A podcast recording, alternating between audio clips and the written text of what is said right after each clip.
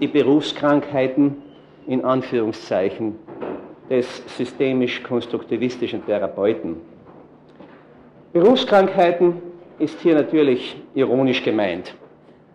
Was ich, wie gesagt, in der ersten Hälfte gerne sagen würde, auf, anführen würde, sind die typischen Kritiken, die wir von Seiten unserer orthodoxeren Kollegen erhalten. Grundlegend müssen wir uns darüber im Klaren sein, dass wir als klinisch ausgebildete Therapeuten nicht auch Epistemologen sind.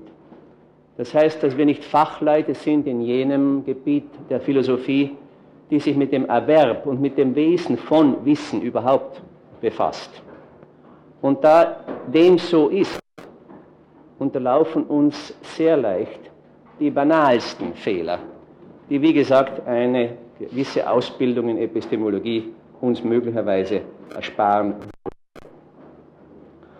Lassen Sie mich den meines Erachtens grundlegenden Fehler erwähnen, der in unserem Feld immer wieder und auch weiterhin sein Unwesen treibt. Und das ist ähm, die Tatsache, dass wir kein allgemein akzeptiertes Kriterium der Normalität haben. Und damit beginnt das, die ganze Problematik, die, über die ich sprechen möchte. Denn sehen Sie, der Arzt ist in einer wesentlich besseren Situation. Der Facharzt, der Allgemeinmediziner auch, der hat eine einigermaßen klare oder in den meisten Fällen sogar sehr klare, genaue und wissenschaftlich unterbaute Idee dessen, des äh, normalen Funktionieren des menschlichen Körpers oder eines gewissen Organs.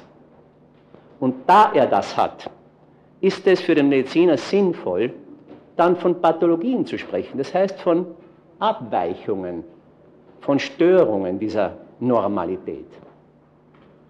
Wir glauben naiverweise, dass wir das auch haben. Nur wenn man mal beginnt zu untersuchen, wer was für normal hält, dann kommt man natürlich in die größten und zum Teil auch lächerlichsten Probleme hinein.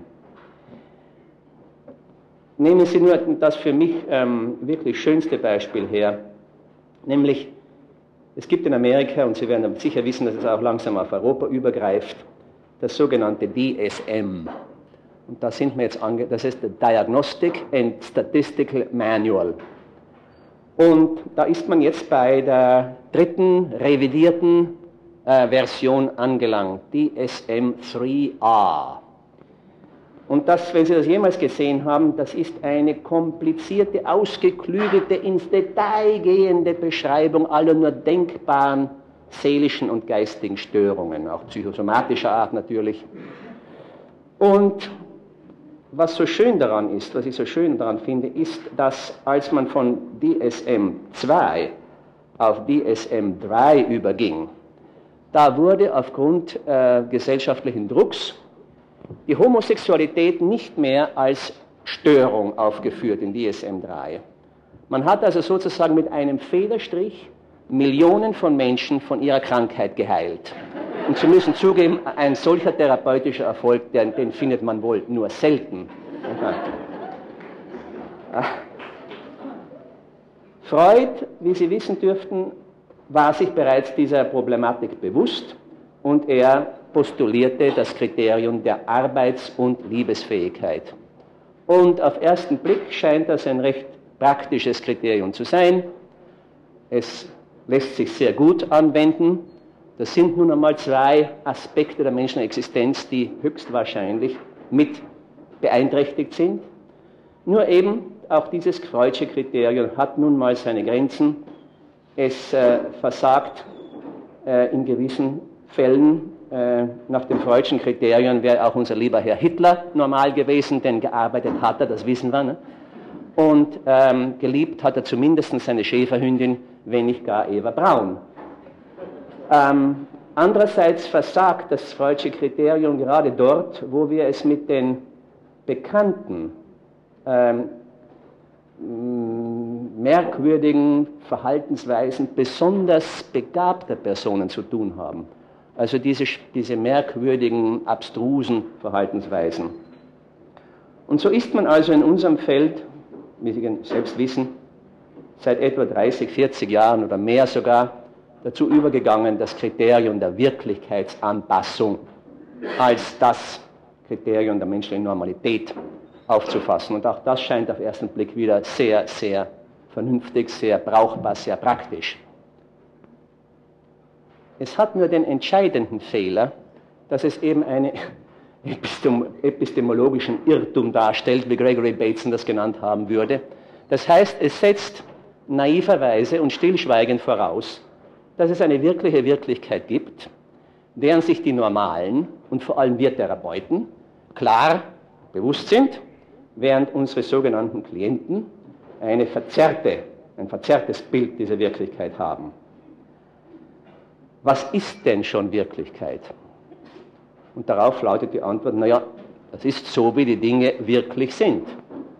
Aber so wie die Dinge wirklich sind, das hängt ganz davon ab, wie ich glaube, dass die Dinge wirklich sind oder sein sollten. Philosophisch ist die Annahme einer solchen Wirklichkeit seit spätestens Kant, Hume, Schopenhauer unhaltbar.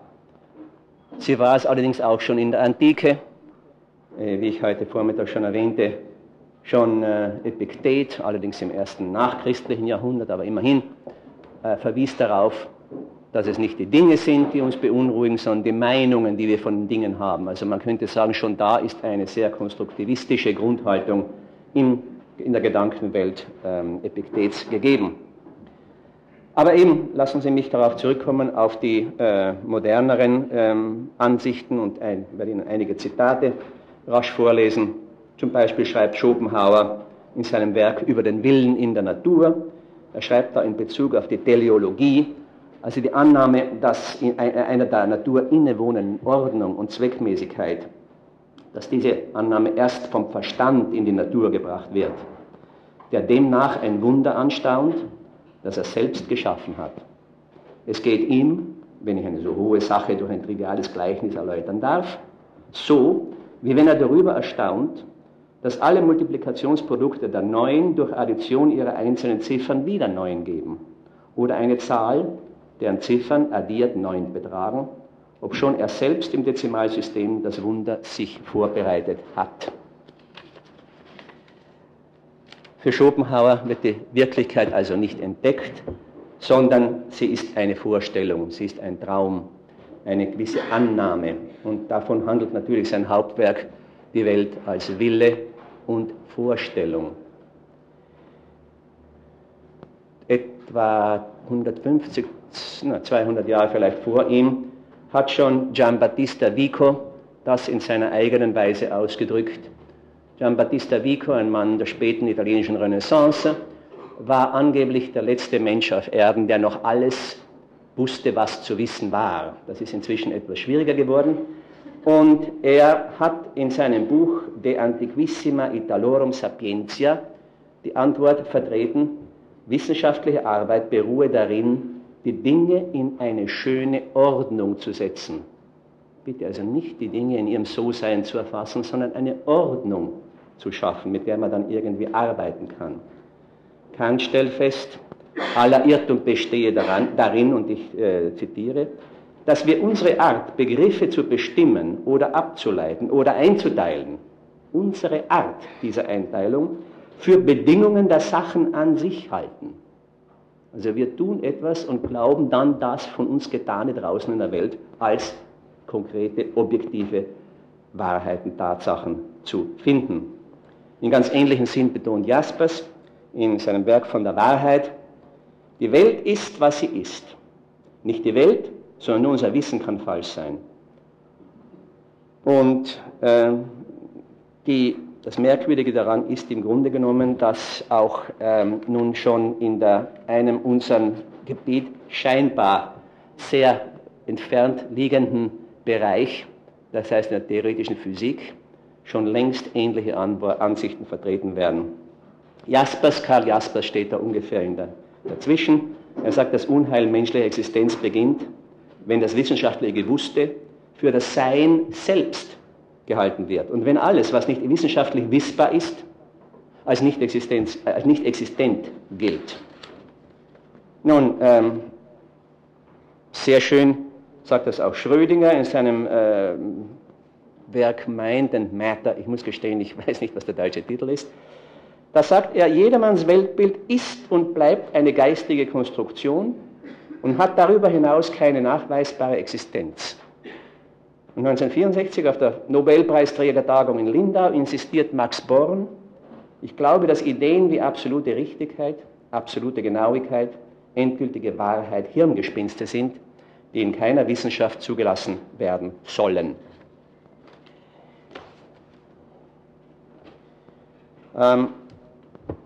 Es kommt einem dazu auch noch Einsteins Bemerkung in den Sinn in, einer, in einem Gespräch mit ähm, Heisenberg soll er, Einstein, gesagt haben, und wir müssen uns daran erinnern, dass das, was wir beobachten, nicht die Natur selbst ist, sondern Natur, die unserer Art der Fragestellung ausgesetzt ist.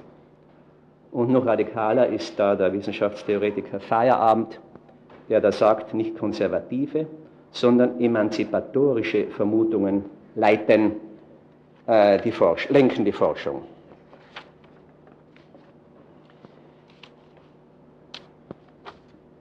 Wie, wie Whitehead argumentiert auch, auch ähm, Heisenberg in seinen gesammelten Werken, die Wirklichkeit, von der wir sprechen können, ist nie die Wirklichkeit an sich, sondern eine gewusste Wirklichkeit oder sogar in vielen Fällen eine von uns gestaltete Wirklichkeit.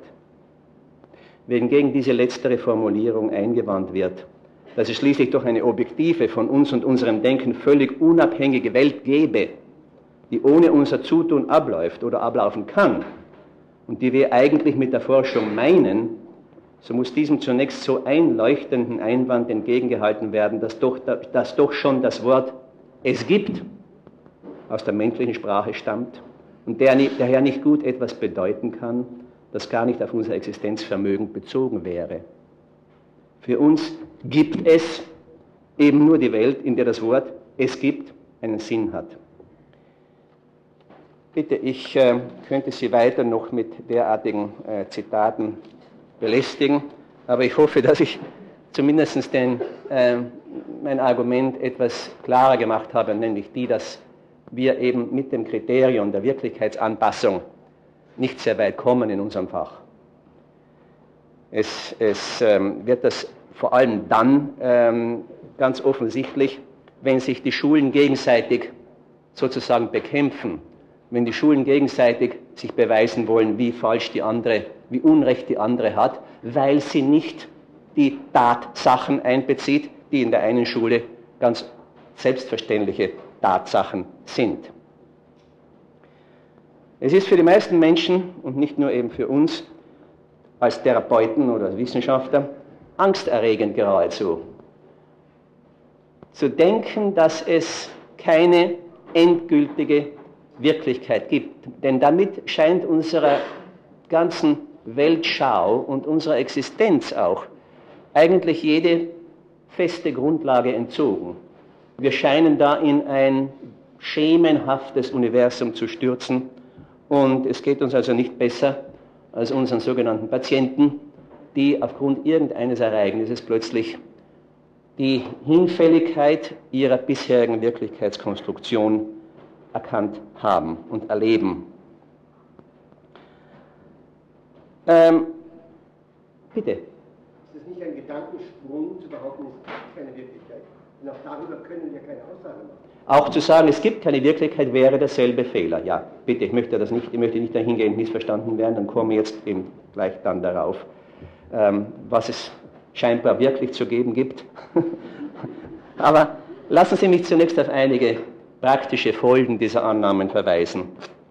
Die Älteren unter Ihnen werden sich vielleicht noch erinnern können, dass wir in fernen Zeiten gelegentlich von der Flucht in die Gesundheit eines Patienten sprachen. Und das war damals sinnvoll. Das heißt, der Betreffende, der Zustand des Betreffenden hatte sich positiv verändert, in dem Sinn, dass er weniger litt, ohne dass der Betreffende Einsicht in die Gründe seines bisherigen Leidens erreicht hatte. Denn damals, in jenen fernen Zeiten, war Einsicht das, die Voraussetzung von Wandel. Man musste verstehen, wie das alles zusammengekommen war, zustande gekommen war. Und bitte, wenn ich im, diesem Nachmittag von Einsicht spreche, so möchte, möchte ich das nur im psychodynamischen Sinne verstanden wissen. Das heißt, jenes unerhörte Ereignis, wenn sich die rein intellektuelle Erinnerung an eine Sache in der Vergangenheit plötzlich wiederum mit dem emotionalen, äh, mit, mit, der Ladung dieses Ereignisses verbindet. Und das ist ähm, in der Epistemologie der Psychodynamik eben jener Punkt, an dem Wandel dann möglich wird oder sich einstellt. Ich möchte demgegenüber die ketzerische Meinung vertreten, dass ich weder in meinem eigenen Leben, trotz dreieinhalb Jahre Jungscher Lehranalyse, noch im Leben meiner Freunde oder meiner Klienten jemals Einsicht als Vorläufer des Wandels gesehen habe. Das müsste mir erst noch an meinem Lebensabend zustoßen.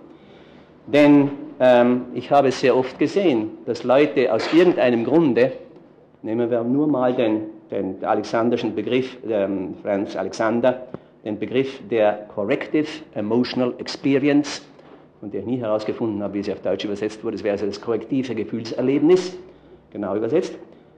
Ähm, dass ähm, Leute sehr oft aufgrund eines solchen Erlebnisses plötzlich über eine Schwierigkeit hinwegkommen und dass sie dann sich sagen, ach, selbstverständlich, bisher sah ich es so und jetzt sehe ich plötzlich, dass es in dieser Richtung ja viel besser geht.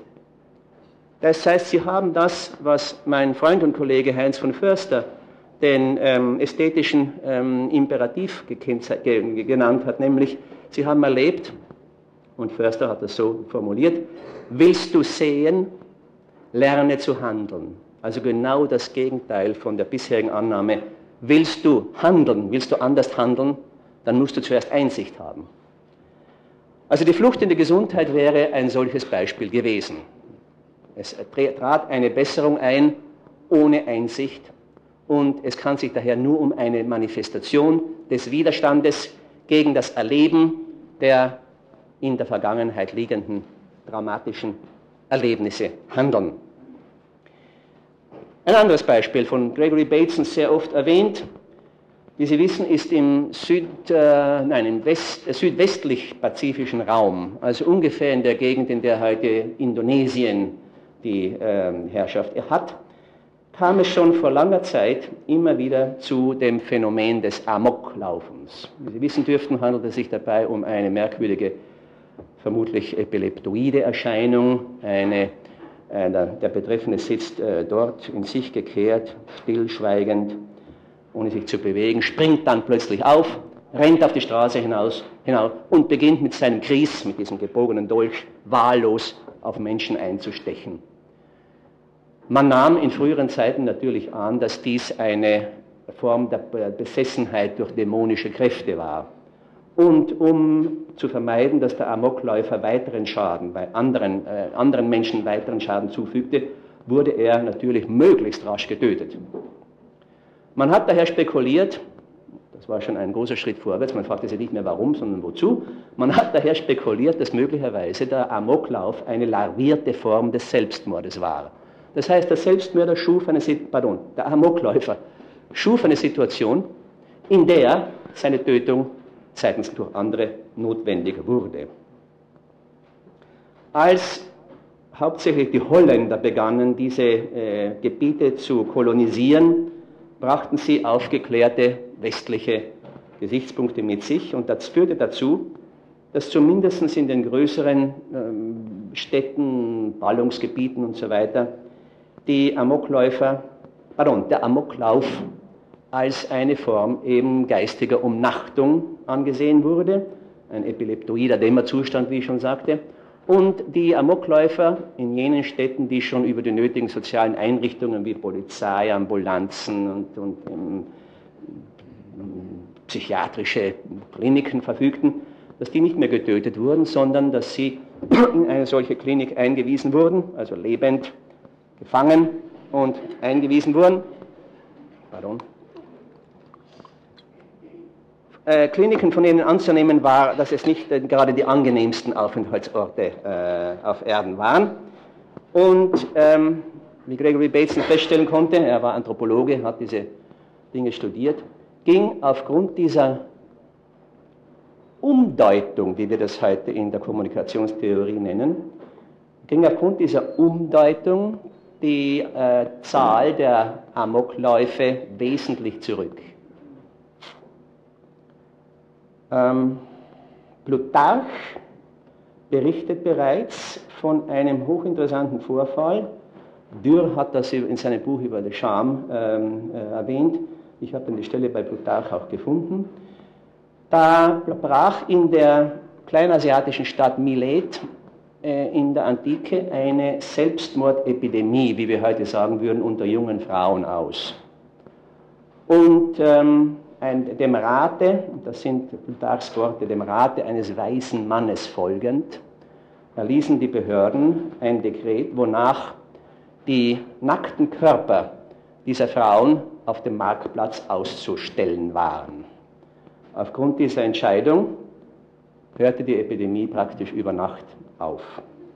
Sie sehen also wieder, vom konstruktivistischen ähm, ähm, Gesichtspunkt her, handelt es sich um eine, eigentlich um eine Umdeutung.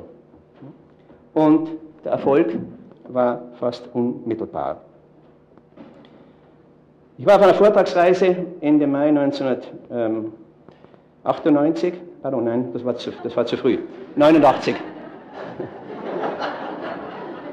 Ende Mai 1989 in Italien und da, da fand in der, in, das, in der toskanischen Stadt Grosseto ein Vorfall statt, der dann in der Lokalpresse der, Zeit, der Zeitung La Nazione veröffentlicht wurde.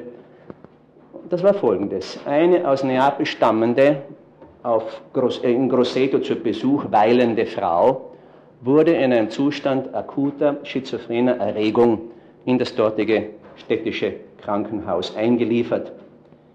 Da diese Anstalt nicht die nötigen Möglichkeiten einer adäquaten psychiatrischen Behandlung hatten, die Betten waren alle gefüllt, entschloss man sich also, sie nach Neapel zurückzuschicken und sie dort in eine Klinik einzuweisen.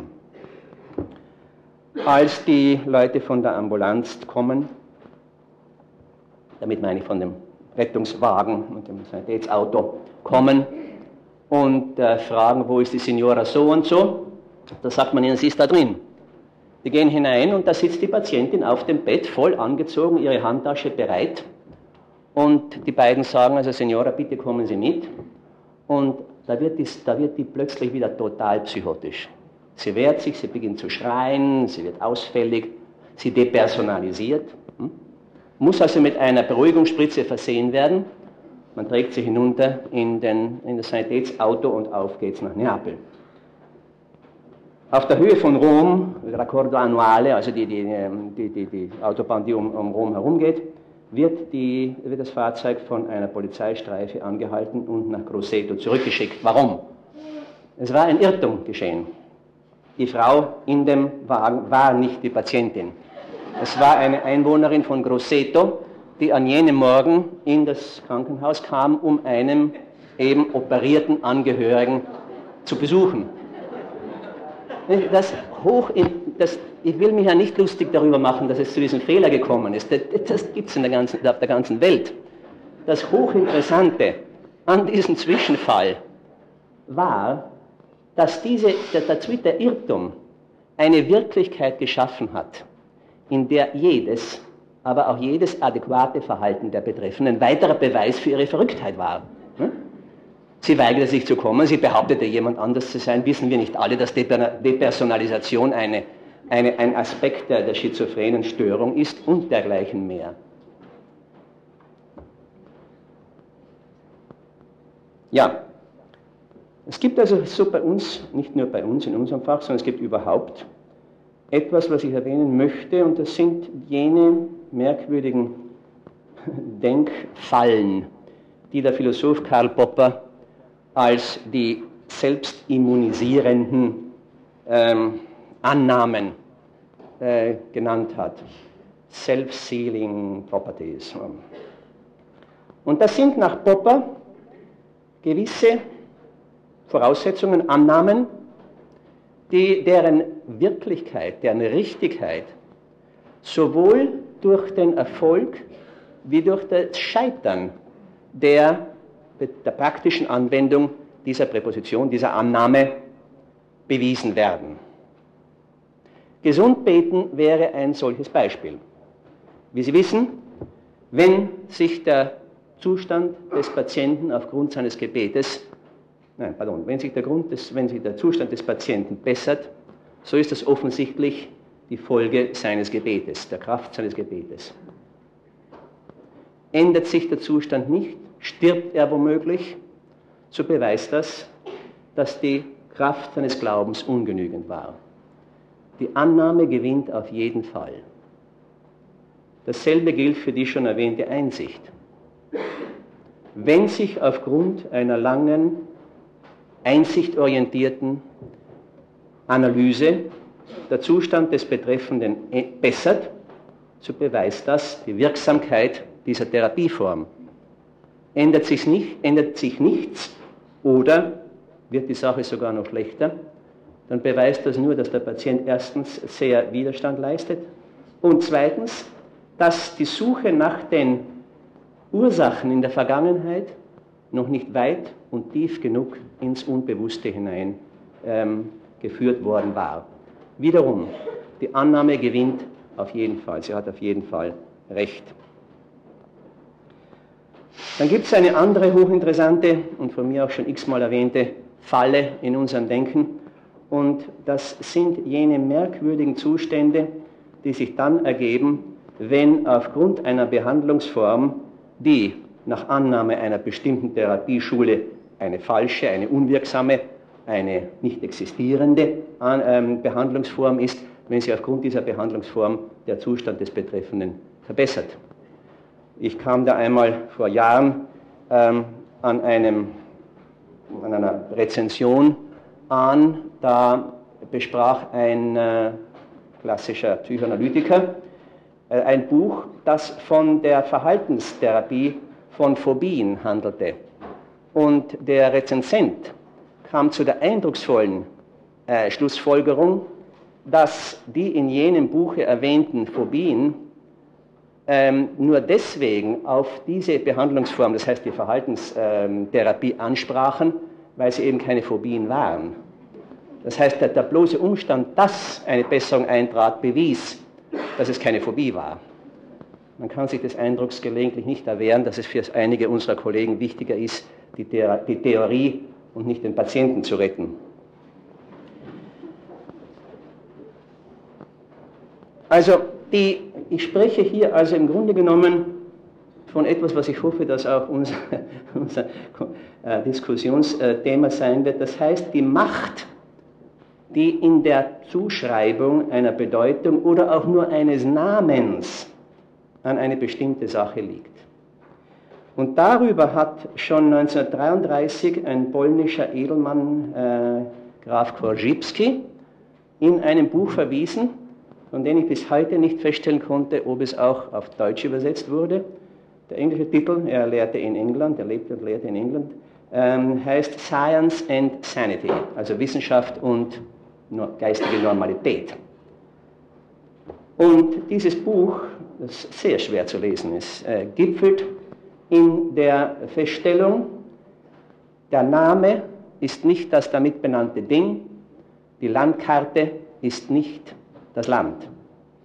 Also er befasst sich da eben genau mit jenen Problemen, die dadurch entstehen, dass wir einer Sache einen Namen zuweisen und auf, aufgrund dieser Zuweisung des Namens eine Wirklichkeit erschaffen und dann mit dieser Wirklichkeit, die scheinbar objektiv da draußen besteht, irgendwie fertig zu werden versuchen. Es ist also nicht nur der sprichwörtliche Schizophrene, der die Speisekarte statt der darauf verzeichneten Speisen isst, sondern es sind auch wir selbst in unserem Beruf, die wir immer wieder diesen merkwürdigen Fehler begehen.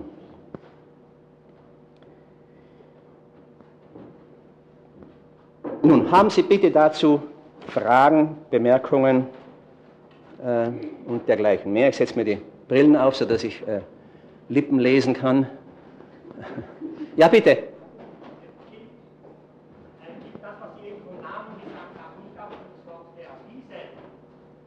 heißt doch in unserer Vorstellung, dass einer, der heilen kann, der einen Kranken gesund sind das Leute, die psychisch Kranke gesund machen können. Ja. Wir haben diese Frage in einer kleinen Gruppe in der Schweiz so gelöst, dass wir sagen, wir sagen nicht mehr Therapie, sondern wir sagen Begleitung.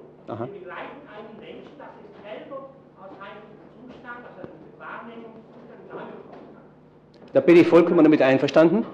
Wir, haben, wir sind nicht so weit gegangen, dass wir in unserem, Spra in unserem Hausgebrauch das Wort Therapie abgeschafft haben, aber wir sprechen zum Beispiel aus dem schon erwähnten Grunde nicht mehr von Diagnosen.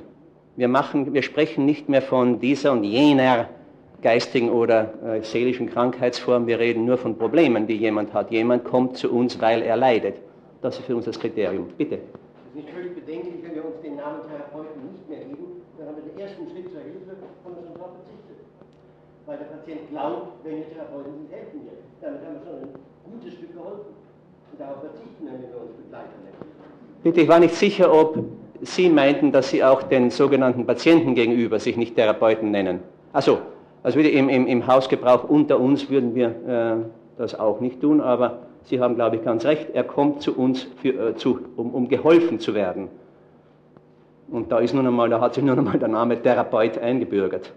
Ich wollte, ich hätte einen mächtigeren Namen, Schaman oder Zauberer, Ja. weil es dann sicher mehr helfen könnte. Ich glaube, das fehlt uns. Das, äh, ich, habe, ich habe drei Jahre in äh, Zentralamerika gearbeitet und äh, es kommt mir auch jetzt noch vor, dass ich mit ähm, also Mexikanern, Salvadorianern und so weiter zu tun habe. Und es ist interessant, wie in vielen Fällen eben El Curandero, der geistige Heiler, wesentlich mehr Erfolg hat als wir mit unseren wunderbaren wissenschaftlichen Annahmen. Damit will ich keineswegs, dass diese Curanderos vielleicht heruntersetzen. Im Gegenteil, es handelt sich hier sehr oft um überaus intuitive Menschen, die aus sich heraus irgendwie, ohne es beschreiben zu können, Haltungen einnehmen, die absolut therapeutisch sind. Ja, bitte.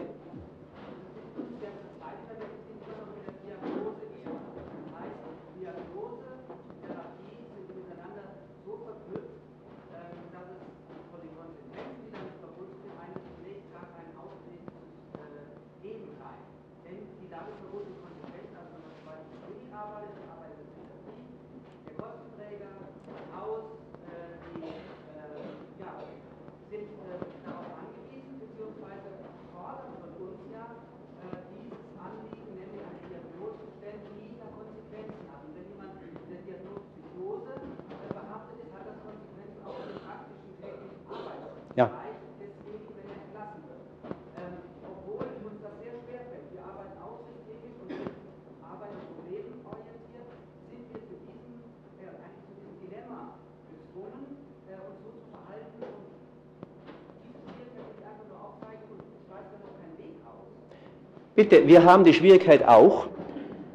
Wir verwenden die Diagnosen und diese, diese mm, magischen Zahlen, die damit zusammenhängen, laut der DSM-3R, etwa, die ähm, verwenden wir aber nur auf den Formularen der Versicherungsgesellschaften. Das ist schon ein, ein, so, ein, ein Ausweg aus der Sache. Aber ich bin ganz Ihrer Meinung, in der Klinik ist das ungleich schwieriger als in der Privatpraxis oder in einem freien, ich meine mit unabhängigen Forschungsinstitut wie unserem. Aber sonst, Sie haben vollkommen recht. Ne? da, da, da wird man gezwungen in diese, in diese Bezeichnungen, in Bezeichnungen hinein. Bitte?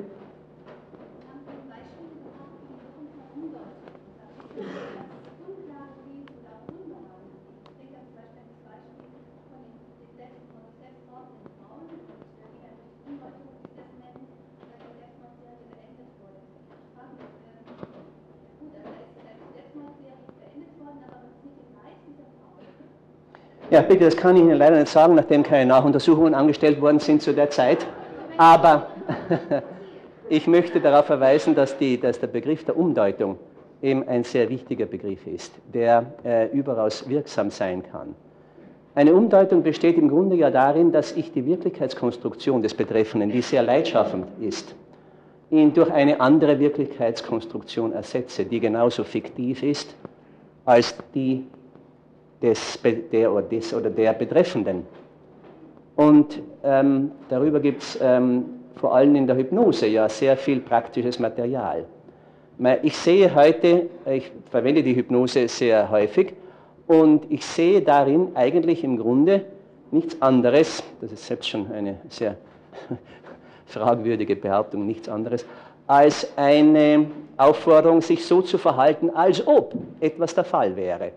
Zum Beispiel, Ihre linke Hand beginnt sich nun leichter und leichter zu fühlen. Sie werden ein Gefühl der Bewegung nach oben in Ihrer linken Hand verspüren. Und langsam, langsam geht die linke Hand weiter, weiter hinauf. Ihr linker Arm biegt sich, äh, winkelt sich im Ellbogen. Und das tritt dann in den meisten Fällen ein. Damit ist ja nicht gesagt, dass der, die betreffende Hand und der betreffende linke Unterarm leichter als Luft geworden ist.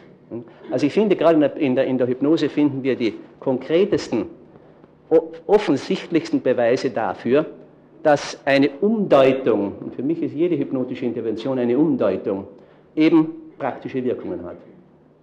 Bitte.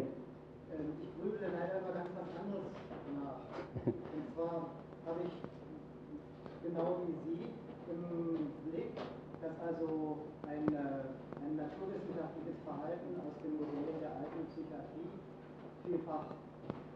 was nicht zuträglich ist.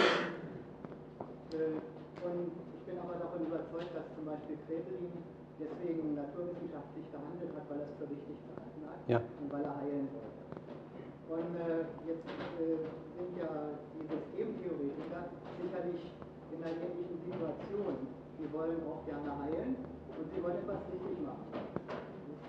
Ich gehe mal davon aus. Ja. Also der Charme der Systemtheorie unter anderem darin besteht, dass man sie eben für richtig hält. Gut, äh, was ist denn jetzt aber sozusagen das Besondere, äh, was den Systemtheoretiker antreibt, äh, gerade diese Theorie für so richtig zu halten? Ich meine, die naturwissenschaftliche Auffassung von äh, klinischen Krankheiten ist ja immer gleich. Ich muss die Frage wiederholen, denn es, äh, daher muss ich mich kurz, äh, müssen Sie sich kurz fassen, bitte wie, wenn ich richtig verstanden habe, die Frage ist, wie kommt es, dass die Systemtheoretiker ihrerseits nun System, den systemischen Ansatz für richtig halten? Ich kann darauf nur von meinem eigenen Gesichtspunkt aus antworten. Ich bin, das sage ich fast zur Selbstverteidigung, ausgebildeter Junganalytiker und ähm, weiß daher, ich habe daher vom Unbewussten gehört, sogar vom kollektiven Unbewussten. Ich habe, wie gesagt, dreieinhalb Jahre Lehranalyse und dergleichen mehr. Ich bin vollkommen übergegangen zur anderen Seite. Warum? Einfach deswegen, weil ich selbst in meiner Arbeit mehr Erfolg damit habe. Genauso wie ich andererseits mit sowohl äh, mit, mit, mit Suchtkrankheiten überhaupt nicht weiterkomme. Das ist aber nicht deswegen, weil der von mir vertretene Ansatz vielleicht sich auf dieses, Fach, auf dieses äh, Krankheitsgebiet nicht anwenden ließe, sondern nur weil ich irgendeine im guten alten Sinne negative Gegenübertragung auf diese Menschen habe. Ich habe diese, diese snobistische Haltung anscheinend in mir, nicht wahr? Ja, ja, das kennen wir schon, ja, ja, jetzt, jetzt behauptet er, jetzt hat eigentlich eingesehen, wie schädlich das sei für ihn und die Familie und seine Arbeit und dergleichen mehr. Drei Tage später ist er wieder stockbesoffen. Also das ist, ja, bitte.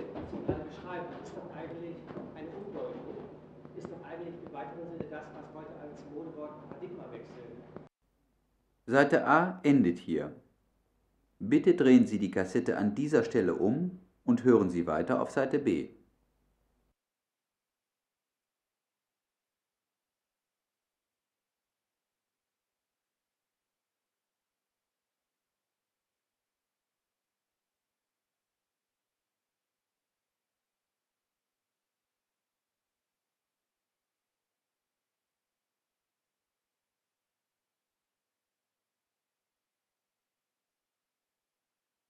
weil ich irgendeine, im guten alten Sinne, negative Gegenübertragung auf diese Menschen habe. Ich habe diese, diese snobistische Haltung anscheinend in mir, nicht wahr? Ja, ja, das kennen wir schon, ja, ja, jetzt, jetzt behauptet er, jetzt hat eigentlich eingesehen, wie schädlich das sei für ihn und die Familie und seine Arbeit und dergleichen mehr.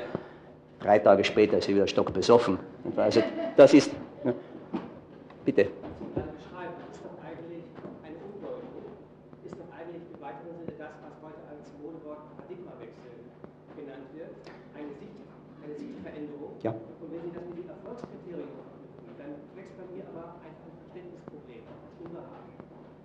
Kann man denn nicht durchaus auch argumentieren, dass der Konstruktivismus, den Sie vertreten, nicht auch noch radikal sein muss, sondern ein gutes Stück an Objektivität noch beibehält, indem man nämlich sagt, mit dem Erfolgskriterium erkenne ich, dass ich der Wirklichkeit besser annähere.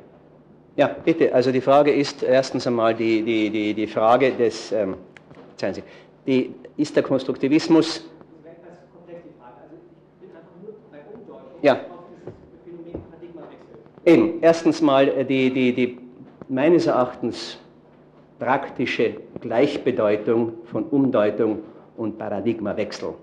Nur, dass das eine natürlich viel wissenschaftlicher klingt, wenn Sie wollen. Aber im Grunde genommen stimmt das. Man geht von einer bestimmten äh, aus Ansicht der Wirklichkeit in eine andere über.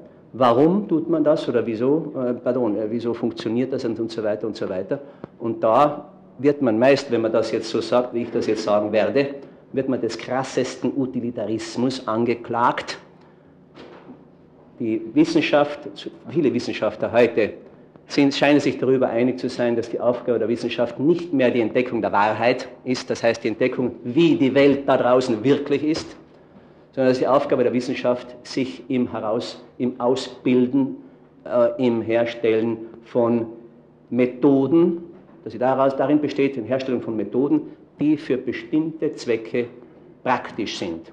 Und da haben Sie die Antwort auf die zweite Frage eben, worauf es ankommt, ist nicht die Richtigkeit, sondern es ist die Wirksamkeit. Aber da ist trotzdem ein Punkt, der aus der traditionellen Philosophiediskussion der 60er Jahre für mich gut in Erinnerung ist. Da galt es das Praxiskriterium. In der materialistischen Philosophie galt es darum, den Erfolgsbegriff mit der Praxis so zu verknüpfen, dass man nämlich sagte, wenn du mehr Erfolg hast, dann bist du der Wirklichkeit näher. Aha, wenn du mehr Erfolg hast, bist du der Wirklichkeit näher. Ja, man würde heute sagen, wenn du mehr Erfolg hast, hast du eine praktischere Vorgehensweise. Aber du hast, du hast die Wirklichkeit, nein, nein, ich, ich weiß, dass man in den 60er Jahren so gedacht hat, aber ich würde das heute keineswegs mehr ähm, irgendwie äh, anerkennen. Äh?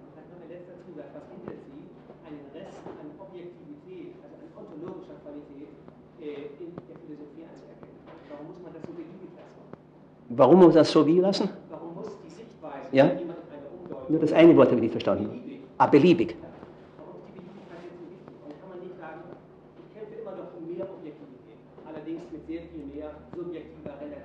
Ja, da kommen Sie dahin, was Thomas Kuhn eben beschreibt als äh, die Vermengung von Paradigmen. Und davor, davor warnt er eben. Da kommen wir, da, damit kommen wir eben nicht weiter, denn dann haben wir eine, eine Art von, wissen Sie, das, das erinnert mich immer an den Wiener Witz, äh, Gulasch ist gut und Schokoladentorte ist gut. Wie gut muss erst Gulasch und Schokoladentorte sein? da war eine Hand, ja bitte. andere Seite, und zwar eine Verbindung zu dem Heiler. Ich denke, also Therapeut, der ein Heiler ist. Ich denke, Sie mögen, Sie haben deshalb Erfolg in einer bestimmten Richtung, weil Sie diese gut annehmen können und an diese glauben. An woran glauben? Wo- Woran sagten Sie, glaube ich?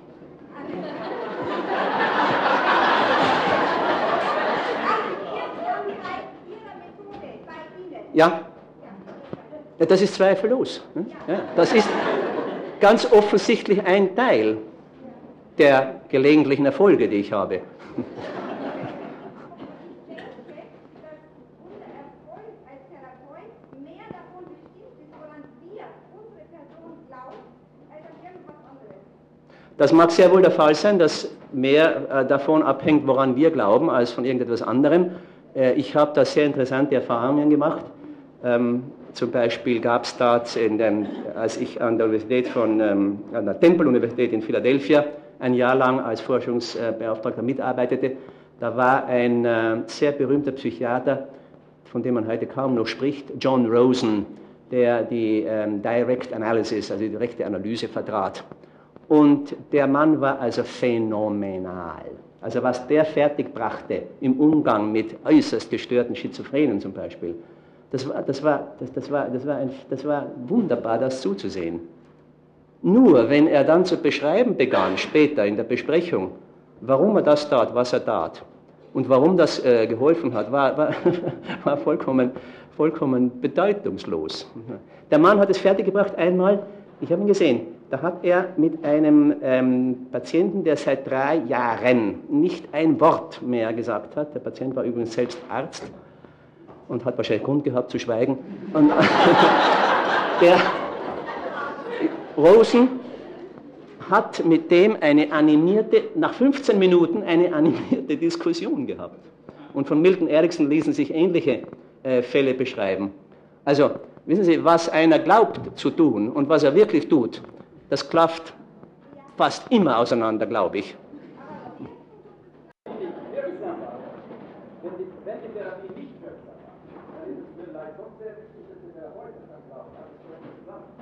Ach so, das ist natürlich für den Therapeuten wichtig, äh, zu glauben, er hat das Richtige getan, aber der Patient eben, ja, äh, hat Widerstand geleistet oder dergleichen. Das ist eine gute, sehr, nun, no, das, das hilft, das hilft, wesentlich. Bitte? Was? Ich würde gerne wissen, wie Sie Ihren Ansatz äh, praktisch therapeutisch umsetzen.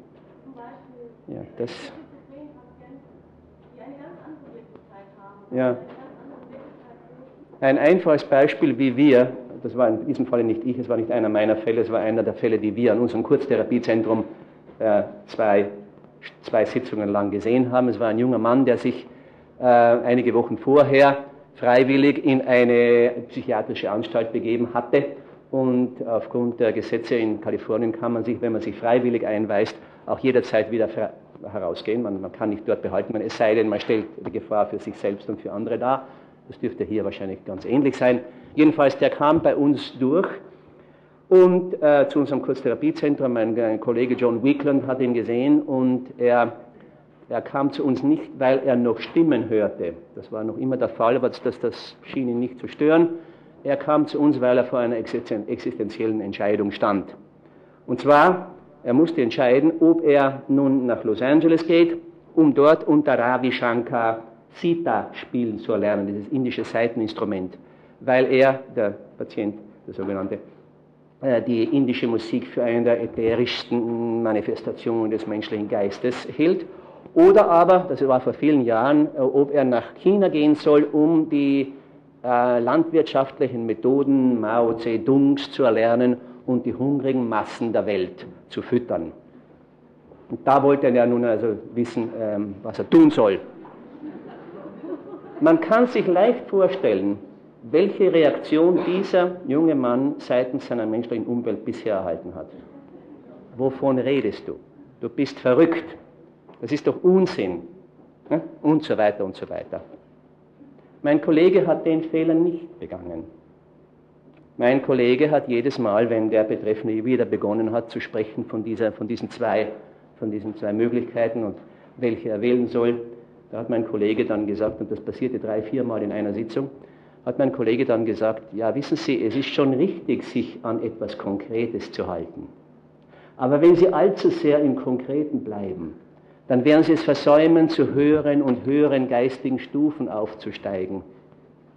Und jedes Mal, das war drei, vier Mal, wie gesagt, wenn mein Kollege diese Intervention machte, da sagte der Patient sowas wie zum Beispiel, aber ich habe ja nicht einmal das Geld für den Autobus nach Los Angeles.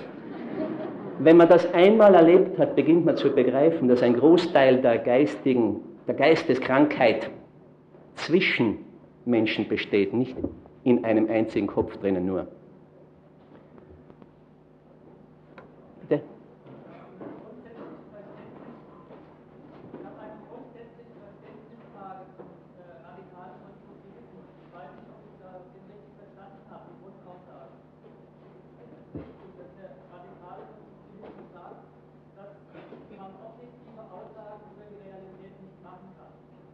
Ja, das sagt er.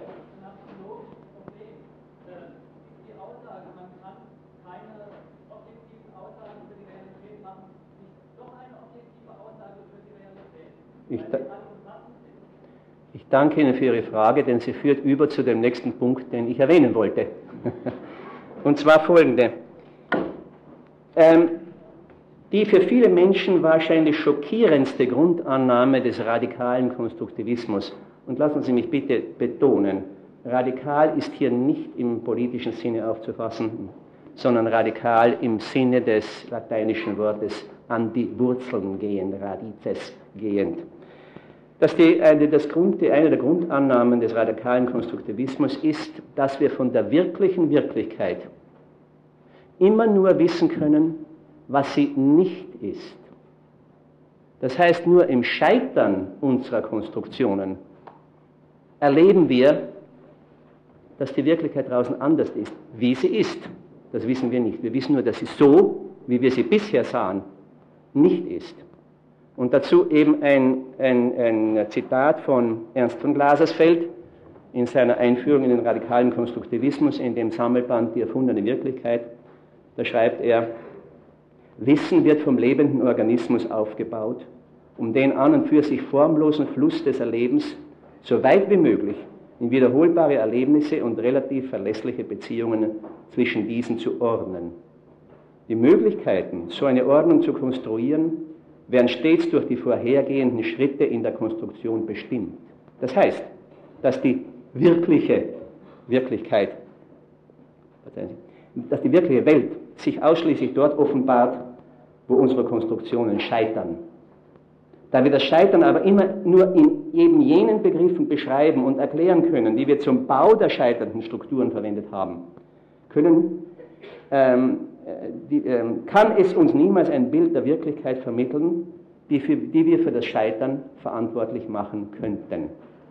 Bitte denselben Gedanken in äh, metaphorischer Form. Ich stelle mir vor, ein Kapitän habe in dunkler, stürmischer Nacht sein Schiff durch eine Meeresenge zu steuern, für die er keine Seekarten besitzt, die er nicht kennt, die auch keine Navigationshilfen wie Leuchtfeuer und dergleichen mehr hat.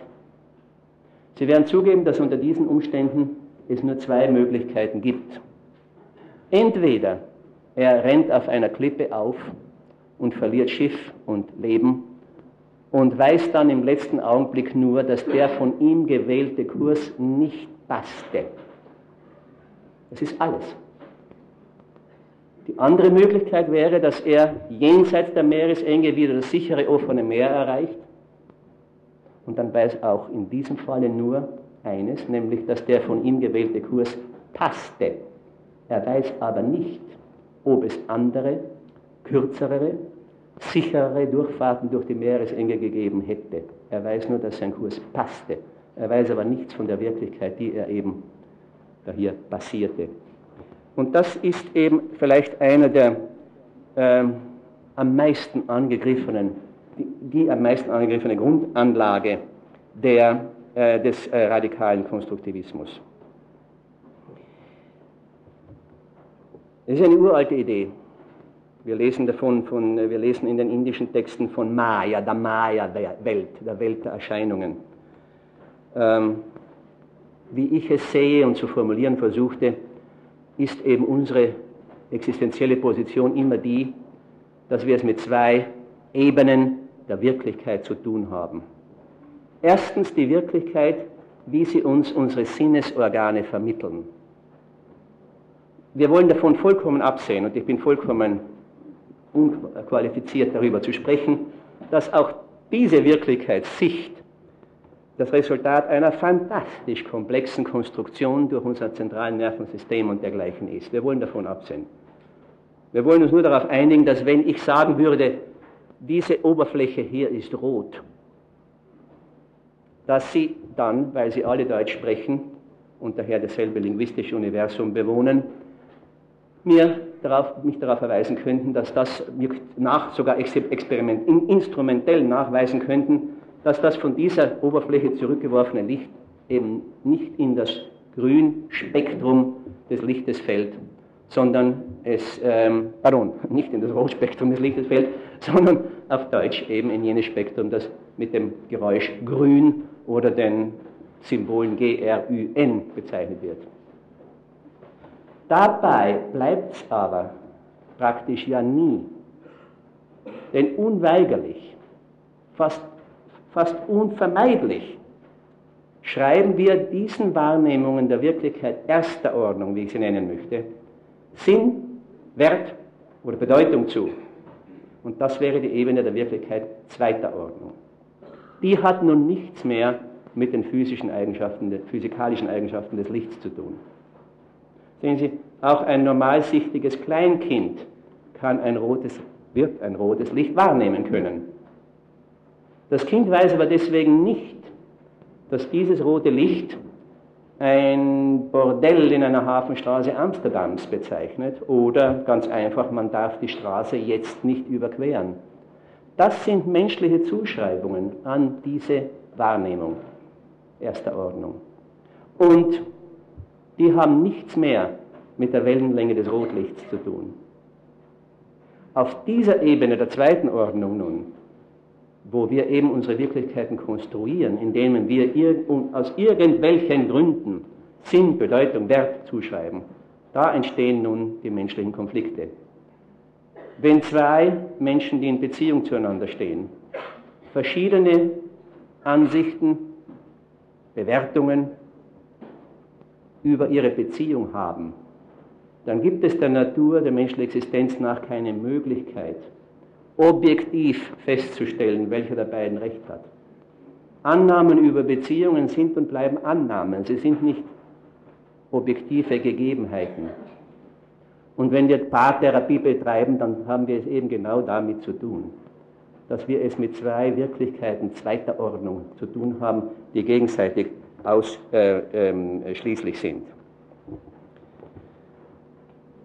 Und da nun kommt es zu den meisten ähm, Einwendungen gegen den radikalen Konstruktivismus und auch gegen die Therapie, die sich auf dem radikalen Konstruktivismus aufbaut. Nämlich das heißt, dass wir im Grunde genommen eben nur neue, aber erträglichere Wirklichkeiten zweiter Ordnung schaffen wollen. Wenn es uns gelingt, umzudeuten, wenn es uns gelingt, die Sicht der Wirklichkeit erträglicher zu gestalten, dann waren wir erfolgreich als Therapeut. Ich werde immer wieder ähm, daran denken müssen, wie eine junge Patientin, die zu uns kam, wieder in das Kurztherapiezentrum an unserem Institut. Und die, äh, die kam zu uns, weil sie eine fast unerträgliche Beziehung zu ihrer Mutter hatte, sehr konfliktgeladene Beziehung, da wollte sie etwas dagegen tun. Und am Ende der neunten Sitzung, der letzten Sitzung, sagte sie etwas, das mir wörtlich im Kopf geblieben ist. Sie sagte, so wie ich die Lage sah, war es ein Problem.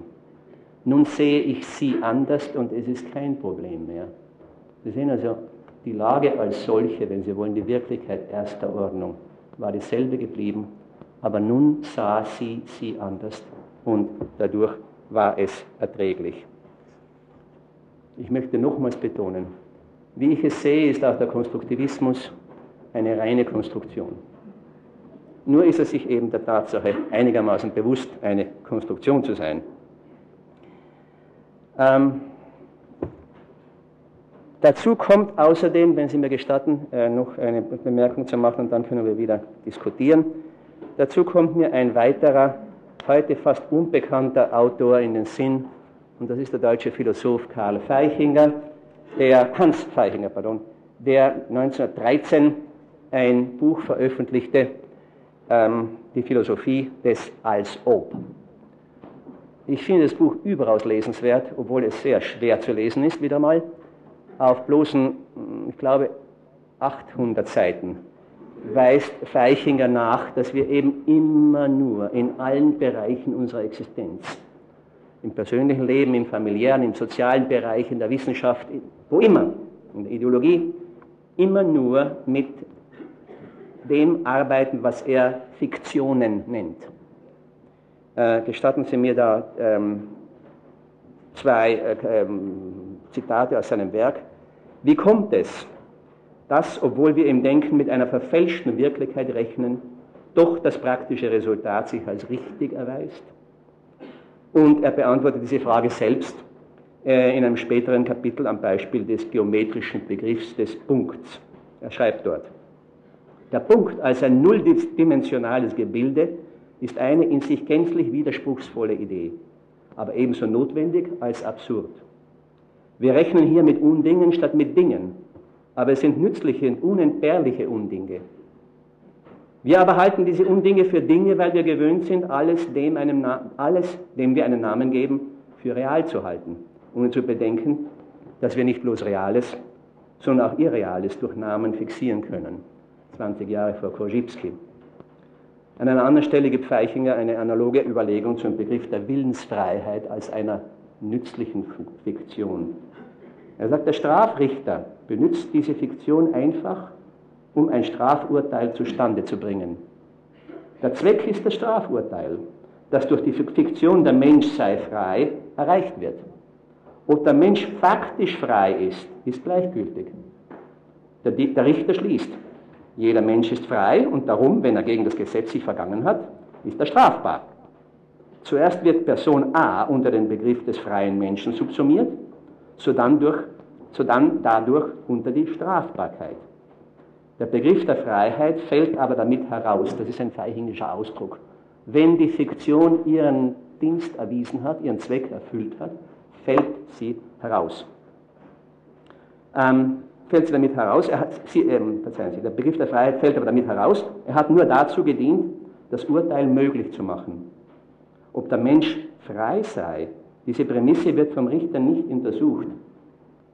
Faktisch ist diese Prämisse nur eine Fiktion, welche zur Ableitung des Schlusssatzes dient, denn ohne Bestrafung der Verbrecher ist keine Staatsordnung möglich. Zu diesem praktischen Zweck ist die theoretische Fiktion der Freiheit erfunden.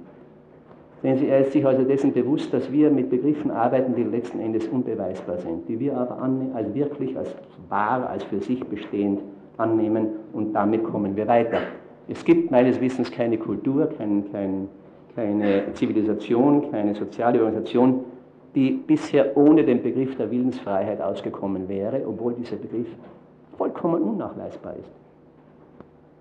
Und in letzter Hinsicht, das möchte ich noch erwähnen, ist für Feichinger die Wahrheit nur der zweckmäßigste Irrtum. Er schreibt, auch dass die Grenze zwischen Wahrheit und Irrtum keine starre ist, ist uns mehrfach nahegelegt worden. Und schließlich hat sich gezeigt, dass das, was wir gewöhnlich Wahrheit nennen, nämlich eine, wie man sagt, mit der Außenwelt zusammenstimmende Vorstellungswelt, dass diese Wahrheit nur der zweckmäßigste Irrtum ist. Ich glaube, er hat zu seiner Zeit vermutlich sehr großen Widerstand gefunden mit diesen Annahmen. Äh, zu ihrer Belustigung vielleicht noch eine, eine kleine orientalische Geschichte, die das auch sehr schön darstellt. Das ist die Geschichte von den 17 Kamelen. Diejenigen, die sie bereits kennen, bitte sich zu gedulden. Es dauert nur zwei Minuten und 20 Sekunden. Ähm,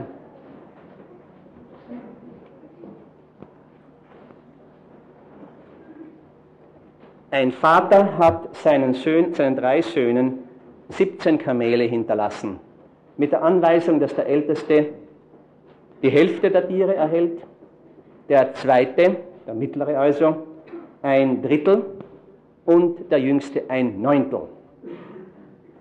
Ich glaube nicht, dass ich nächstes Jahr wieder herkomme, aber Sie sitzen vermutlich dann immer noch hier und versuchen das auszurechnen. Es geht nämlich anscheinend nicht. Also bitte, so war das. Der Erste bekommt die Hälfte, der Zweite ein Drittel und der dritte Sohn ein Neunfach.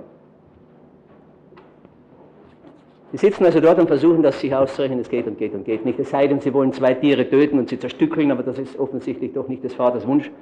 Und äh, ein Mullah kommt daher geritten, ein Wandel, einer dieser reitenden Wanderprediger, reisenden Wanderprediger. Sie halten ihn an, der Mullah steigt ab und fragt sie nach ihrem Wunsch und sie erklären ihm das Problem. Und der Mullah sagt, das ist gar kein Problem. Hier ich gebe mein Kamel zu den euren dazu, das macht 18. Du, der Älteste, bekommst die Hälfte. Das sind also 9.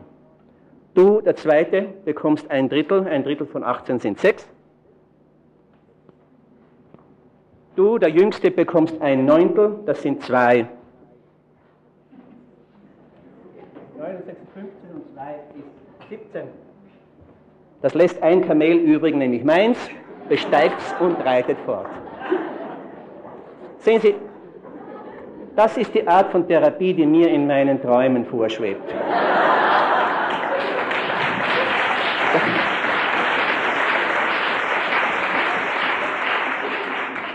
Das täte ich gern jedes Mal fertigbringen. Eine Fiktion einführen, eine neue Wirklichkeit schaffen, die dann, wie Feichinger sagen würde, herausfällt, eine Fiktion, die herausfällt und ihren Dienst erwiesen hat.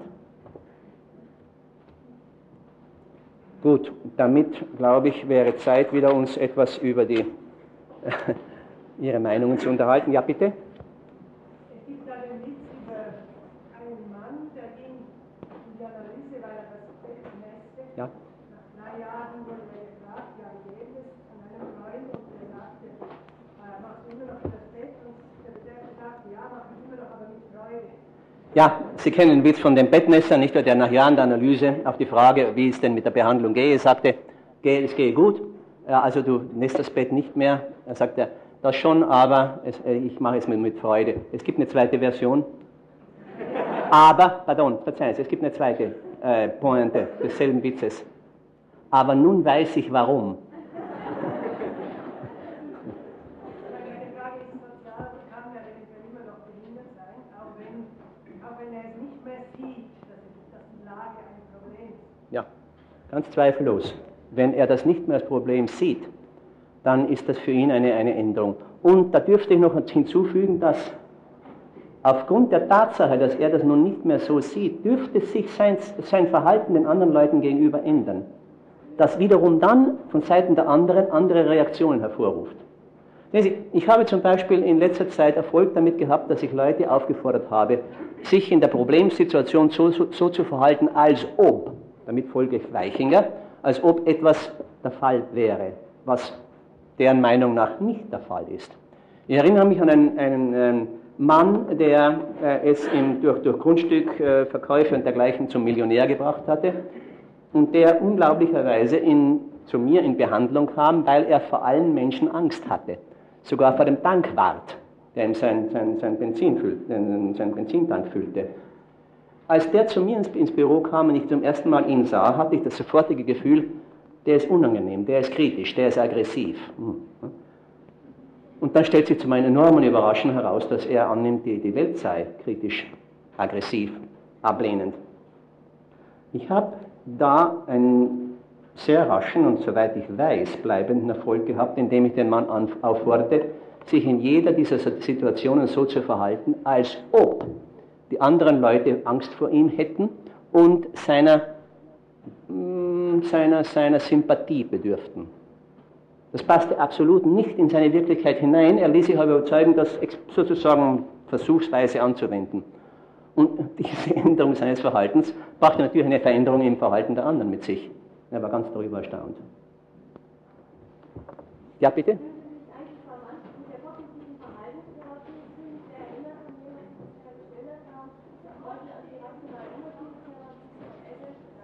Ja, wie stehe ich zu der rational-emotiven Therapie? Ähm, ich muss gestehen, ich weiß davon zu wenig. Und ähm, ja, lassen wir es lieber dabei bewenden, sonst müsste ich etwas sehr Aggressives sagen. Ich glaube, Sie Ihre. Ja, bitte. Pardon, ich verstehe nicht.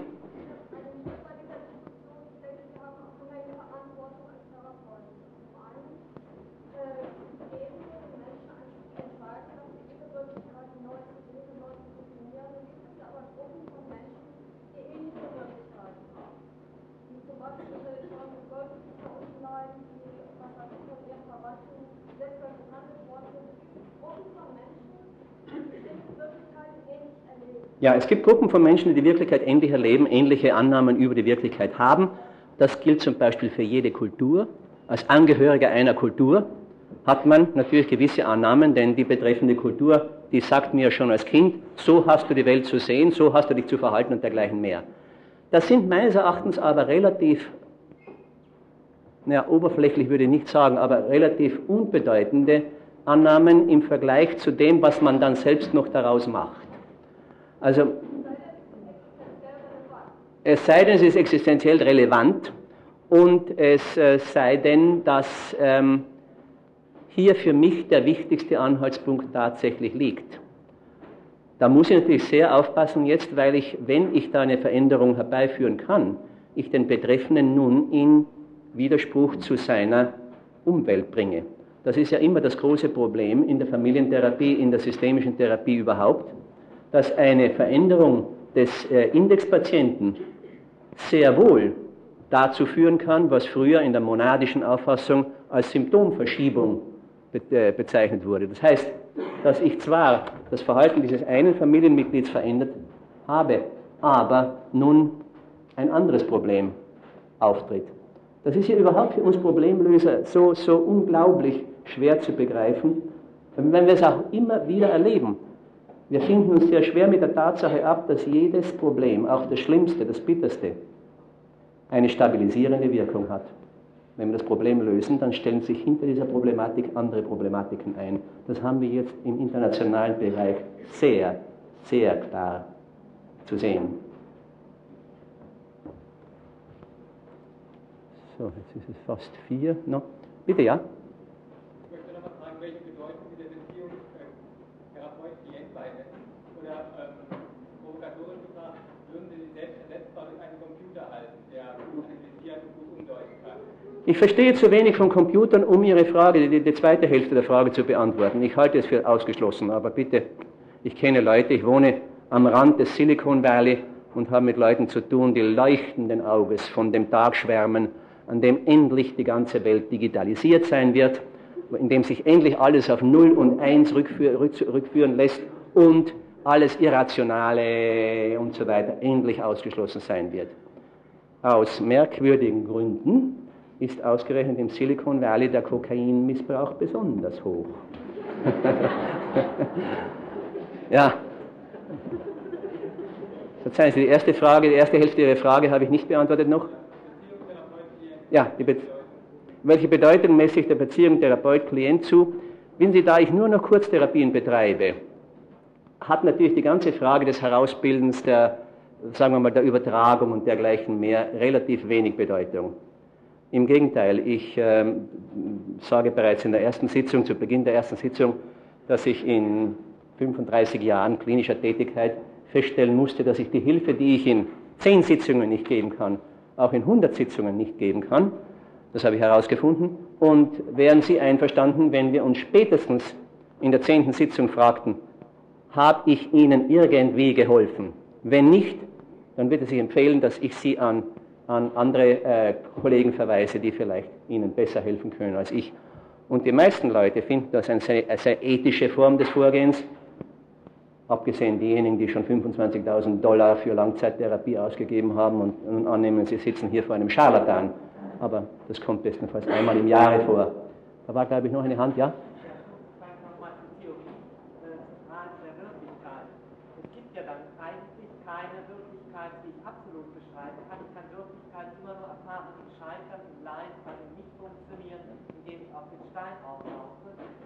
Damit, das sagt ja doch, dass es eine Wirklichkeit gibt, nur ich kann darüber keine Aussage treffen. Damit wäre ich einverstanden, ja. Ich komme zurück auf dieses eine skandalöse Grundprinzip des radikalen Konstruktivismus, dass wir von der wirklichen Wirklichkeit eben nur wissen können, was sie nicht ist. Dass es sie gibt, bleibt eine Annahme. Denn irgendjemand, irgendwas hat mich ja jetzt scheitern lassen. Irgendwas. Na. Also die Annahme, wenn der wahr wäre, wenn dieses Kamel, das Sie wieder wegnehmen, wenn Sie die Annahme hätten, dass der sich betrogen wird, dass Sie das Kamel wegnehmen und er in den Kopf einschlagen würde, dann wäre das eine soziale Wirklichkeit, die sich decken würde der Annahme sehr gut voraussagbar. Naja, also ich würde das nicht annehmen, denn, denn ich habe ja, ich, der Muller, habe ja gesagt, bitte, ich gebe mein Kamel den, den euren dazu. Hm? Und nun nehme ich es dann wieder mit mir. Also das ist, das ist kein Diebstahl, das ist... Ja, das wäre jetzt, wenn Sie sagen würden, die Mentalität dieser Leute. Ja. Dass wenn er wird sich betrogen fühlen subjektiv, wird Ihnen aber dafür, für diese Tat, dass Sie das Kamel wieder zurücknehmen, den Kopf einschlagen. Das wäre eine Realität, die Sie zwar nicht annehmen müssen, aber... Ja. Bezahlen. Also ich meine, warum? Da, Sie mein Kritik, meine, meine Frage ist die. Einmal sind sie ganz deutlich kognitivist, was sehr gut ist, und das ist sicherlich das Wirksamste, was wir in der Therapie haben. Wir haben viele Experimente gemacht mit Frauen mit Brustkrebs, äh, äh, unterschiedliche Therapien gegeben. Eine Gruppe hat nur kognitive Umdeutung, Hypnose gekriegt, dass sie sich sehr wohlfühlen. Die waren unheimlich glücklich. Die andere haben handlungstheoretische Therapien gekriegt, dass sie auch anders behandelt haben. Sie haben dann anders gegessen, sie haben anders Streit gemacht, sie haben sich anders getrennt, also ganze soziale Kommunikationssysteme verändert. Nach 10, 15 Jahren haben wir prospektiv die Effekte studiert. Überlebenszeit, Metastasierung oder Krebs gekriegt, ja, nein. Und immer wieder ist rausgekommen, dass die, die auch anders gehandelt haben, anders gehandelt haben, äh, bessere Prognosen hatten. Hm. Also die, die sich nur subjektiv umgedeutet haben, wirklich glücklich gefühlt haben. Ja, die Frage ist die, die Frage ist die, äh, ob der Therapeut sich nicht beschneidet eines zusätzlichen Instrumentariums, wenn er die handlungstheoretischen Aspekte aufgibt, indem er sagt, nur Subjektivität für Therapie, nur wie ich es erlebe, äh, nur meine Deutung der Nein, nein, aber ich glaube, Sie sprechen hier ja weitgehend von einer Wirklichkeit erster Ordnung. Das heißt, das Phänomen des Brustkrebses, das sich in verschiedenster Weise, in verschiedener Weise angehen lässt. So würde ich sagen. Und was die erste, was die, den, den, den Beginn ihrer, ihrer, ähm, dessen betrifft, so würde ich, was das äh, Kopfeinschlagen betrifft, würde ich sagen, ähm, warten wir jetzt rasch auf den nächsten daherkommenden Mullah. Das ist die einzige Antwort, die ich darauf habe.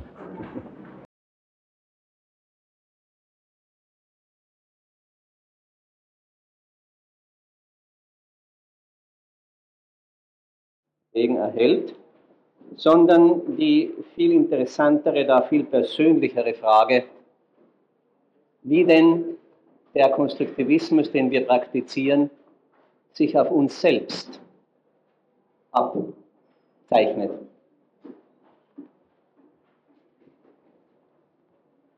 Vor allem ist es ja so, dass man als Kon- Konstruktivist eigentlich als Nihilist eingeschätzt wird.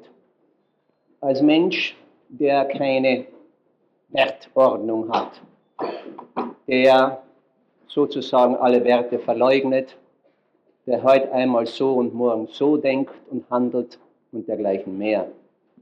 Und das sind meines Erachtens Missverständnisse. Ich glaube, wenn man es fertig brächte, wirklich zu der Auffassung voll und ganz durchzubrechen, dass wir die Architekten unserer eigenen Wirklichkeit sind. Wem dies gelänge, möchte ich sagen, derjenige würde sich durch drei wesentliche Merkmale auszeichnen. Erstens Freiheit. Denn wenn ich weiß, dass ich der Konstrukteur meiner eigenen Wirklichkeit bin, dann steht es mir frei, diese beliebig anders zu gestalten. Produktiver, angenehmer, hilfreicher, wie Sie wollen. Aber ich wäre mir dann meiner Freiheit bewusst. Die zweite Eigenschaft, die einen solchen Menschen auszeichnen würde, wäre, dass er im tiefsten ethischen Sinne verantwortlich wäre. Denn wer weiß, dass er der Konstrukteur seiner eigenen Wirklichkeit ist, dem steht das bequeme Ausweichen in der Schuldzuschreibung an andere oder in äh, die, das So-Sein der Umstände nicht mehr offen.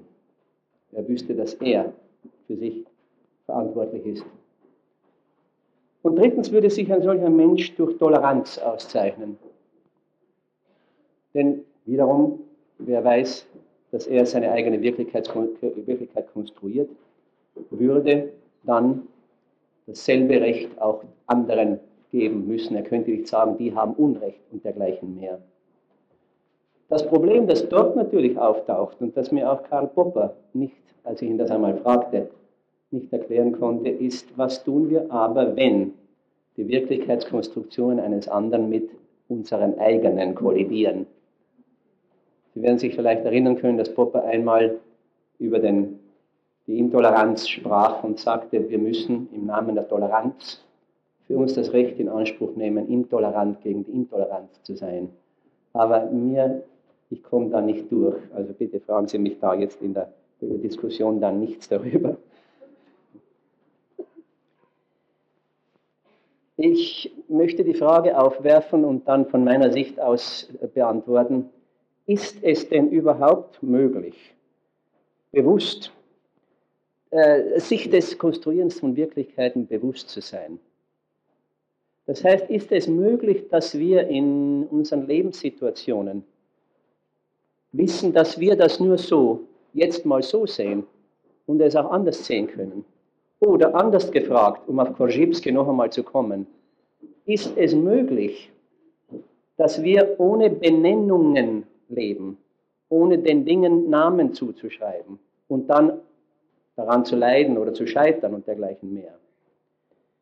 Meine Antwort darauf ist ja, beweisen kann ich es nicht, aber denken Sie nur einmal daran, was einem zum Beispiel die, die Stimmung oder die innere Verfassung, die einem kommt, beim, zu mir zumindest, beim Anblick einer Katze. Ja, Katzen sind für mich vollkommen metaphysische Wesen, die also, Nein, da, da kann ich nichts mehr hineinlesen, da kann, da, da kann ich nichts mehr benennen. Das ist so. Das ist eine, wie vielleicht die Mystiker sagen würden, eine direkte Wahrnehmung. Oder aber das Erlebnis eines Sonnenuntergangs. Auch das scheint mir deswegen so bedeutsam zu sein, weil ich nicht mehr etwas in dieses Phänomen hineinlesen kann. Das kommt auf mich zu und ich benenne das nicht. Oder wenn Sie wollen, Rachmaninows drittes Klavierkonzert. Ich sitze dort und da hört sich das ganze Benennen auf. Hm? Da bin ich in einem anderen Zustand. Also das gibt irgendwie zu denken. Ich möchte da ähm, Varela zitieren dazu. Er spricht über das ähm, Kalkül der Rückbezüglichkeit. Er hat das, das ist eines seiner frühen äh, Arbeiten, Kalkül der Rückbezüglichkeit. Und da sagt er Folgendes. Der Ausgangspunkt dieses Kalküls ist das Setzen einer Unterscheidung. Das hat er auch gestern und vorgestern wieder erwähnt. Mit diesem Urakt der Trennung scheiden wir Erscheinungsformen voneinander, die wir dann für die Welt selbst halten. Davon ausgehend bestehen wir dann auf dem Primat der Rolle des Beobachters, der seine Unterscheidungen an beliebiger Stelle macht. Durch diese Unterscheidungen, die einerseits unsere Welt erschaffen, enthüllen andererseits aber eben dies, nämlich die Unterscheidungen, die wir machen. Und sie beziehen sich vielmehr auf den Standpunkt des Beobachters als auf die wahre Beschaffenheit der Welt, die infolge der Trennung von Beobachter und Beobachtetem immer unerfassbar bleibt. Indem wir die Welt in ihrem bestimmten So-Sein gewahr werden, vergessen, indem wir der Welt in ihrem bestimmten So-Sein gewahr werden, vergessen wir, was wir unternahmen, um sie in diesem So-Sein zu finden. Und wenn wir zurückverfolgen, wie es dazu kam, finden wir kaum mehr als das Spiegelbild unserer selbst in und als Welt. Im Gegensatz zur weit verbreiteten Annahme erhüllt, enthüllt die sorgfältige Untersuchung einer Beobachtung die Eigenschaften des Beobachters. Wir, die Beobachter, unterscheiden uns gerade durch die Unterscheidung dessen, was wir anscheinend nicht sind, nämlich durch die Welt.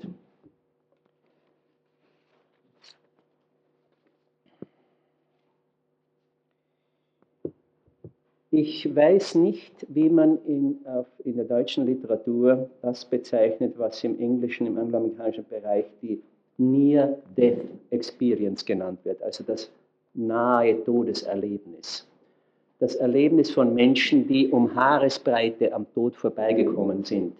Sei es, durch, äh, sei es bei Bergunfällen, Ertrinkungsunfällen, äh, schweren allergischen Reaktionen und so weiter. Da gibt es einige Literatur darüber.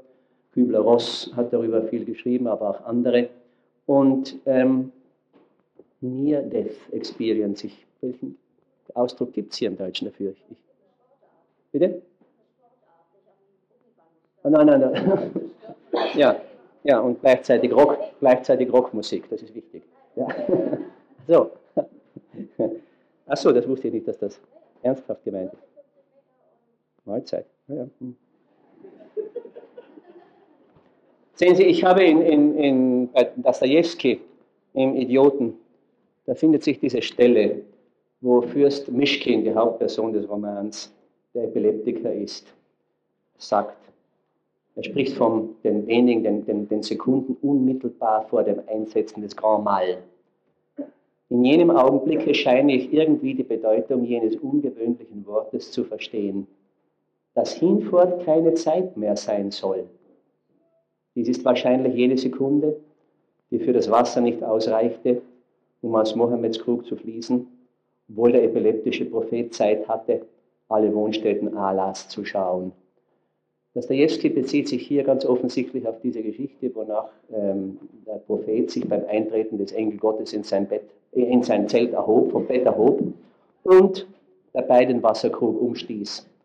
Als er eben dann, nachdem er alle Wohnstätten alles geschaut hatte, in sein Zelt zurückkehrte, war das Wasser noch nicht ausgelaufen. Also die Unmittelbarkeit, die Zeitlosigkeit des Erlebnisses soll, wird damit auch von Dostoevsky betont. Wittgenstein schreibt darüber im Traktatus in der Proposition 6.4311, der Tod ist kein Ereignis des Lebens. Den Tod erlebt man nicht. Und dann aber, wenn man unter Ewigkeit nicht unendliche Zeitdauer, sondern Unzeitlichkeit versteht, dann lebt der ewig, der in der Gegenwart lebt. Unser Leben ist ebenso endlos wie unser Gesichtsfeld grenzenlos ist. Also auch hier eine Andeutung, wie es mir scheint, darauf, dass in dem Augenblick, wo wir unsere Konstruktionen aufgeben, ein Zustand eintritt, der leider sehr häufig als ein mystisches Erlebnis bezeichnet wird. Ich sage leider, denn die ganzen Mystiker haben bisher ja vergeblich versucht, das Unausdrückbare in die, in die Sprache des Ausdruckes, in unsere Sprache zu übersetzen. Und das ist vollkommen absurd. Musil in seiner, in seiner Erzählung Der Fliegerpfeil beschreibt ebenfalls dieses ähm, nahe Todeserlebnis. Fliegerpfeile waren im Ersten Weltkrieg kleine Stahlpfeile, die in großen Massen aus Flugzeugen auf feindliche Truppenansammlungen abgeworfen wurden. Und Musil schreibt, das Heruntersausen des Fliegerpfeils war ein dünner, singender, einfacher, hoher Laut, wie wenn der Rand eines Glases zum Tönen gebracht wird. Aber es war etwas Unwirkliches daran. Das hast du noch nie gehört, sagte ich mir. Und dieser Laut war auf mich gerichtet. Ich war in Verbindung mit diesem Laut und zweifelte nicht im geringsten daran, dass etwas Entscheidendes mit mir vor sich gehen wolle. Und jetzt kommt das Wichtige. Kein einziger Gedanke in mir war von der Art, die sich in den Augenblicken des Lebensabschiedes einstellen sollen, sondern alles, was ich empfand, war in die Zukunft gerichtet. Ich muss einfach sagen, ich war sicher, in der nächsten Minute Gottes Nähe in der Nähe meines Körpers zu fühlen. Mein Herz schlug breit und ruhig. Ich kann auch nicht den Bruchteil einer Sekunde erschrocken gewesen sein. Es fehlte nicht das kleinste Zeitteilchen in meinem Leben. In diesem Augenblick überströmte mich ein heißes Dankgefühl und ich glaube, dass ich am ganzen Körper errötete. Wenn einer da gesagt hätte, Gott sei in Leid, in meinen Leid gefahren, ich hätte nicht gelacht, ich hätte es aber auch nicht geglaubt. Und ganz besonders ein, ein kurzes Zitat aus Arthur Köstlers Buch Die Geheimschrift seiner Autobiografie. Die Geheimschrift Bericht eines Lebens nennt er das 1932 bis 40. Ich weiß nicht, ob Sie wissen, dass Köstler beim Einmarsch der Franco-Truppen, ich glaube in Sevilla oder Granada, ich weiß nicht mehr, gefangen genommen wurde. Er war Korrespondent einer linksgerichteten englischen Zeitung, die deren Name nicht mehr im Augenblick nicht geläufig mehr ist. Wurde also gefangen genommen und von Franco zu Tode verurteilt.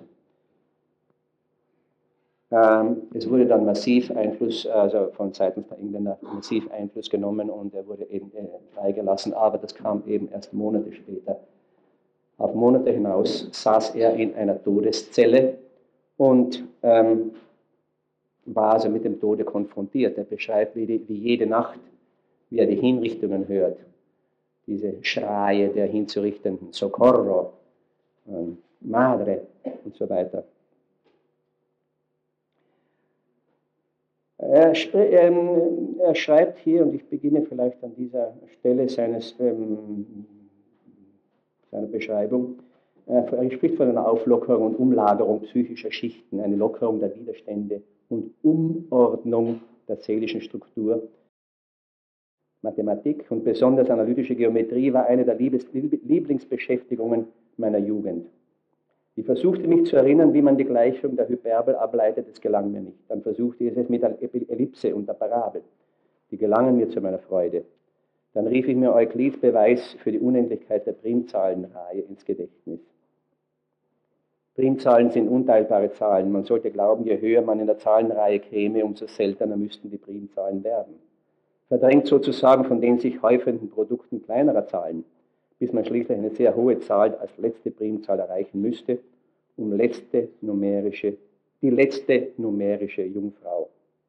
Euklids Beweis zeigt auf eine einfache und elegante Weise, dass dem nicht so ist und dass selbst in den astronomischen Regionen der Skala Zahlen auftreten, nicht aus kleineren Zahlen zusammengesetzt sind, sondern die sozusagen in unbefleckter Empfängnis erzeugt wurden. Seit ich Euklids Beweis in der Schule gelernt hatte, erfüllte er mich stets mit einer tiefen, eher ästhetischen als intellektuellen Befriedigung. Als ich mich jetzt an die Methode erinnerte und die Symbole an die Wand kratzte, verspürte ich das gleiche Entzücken.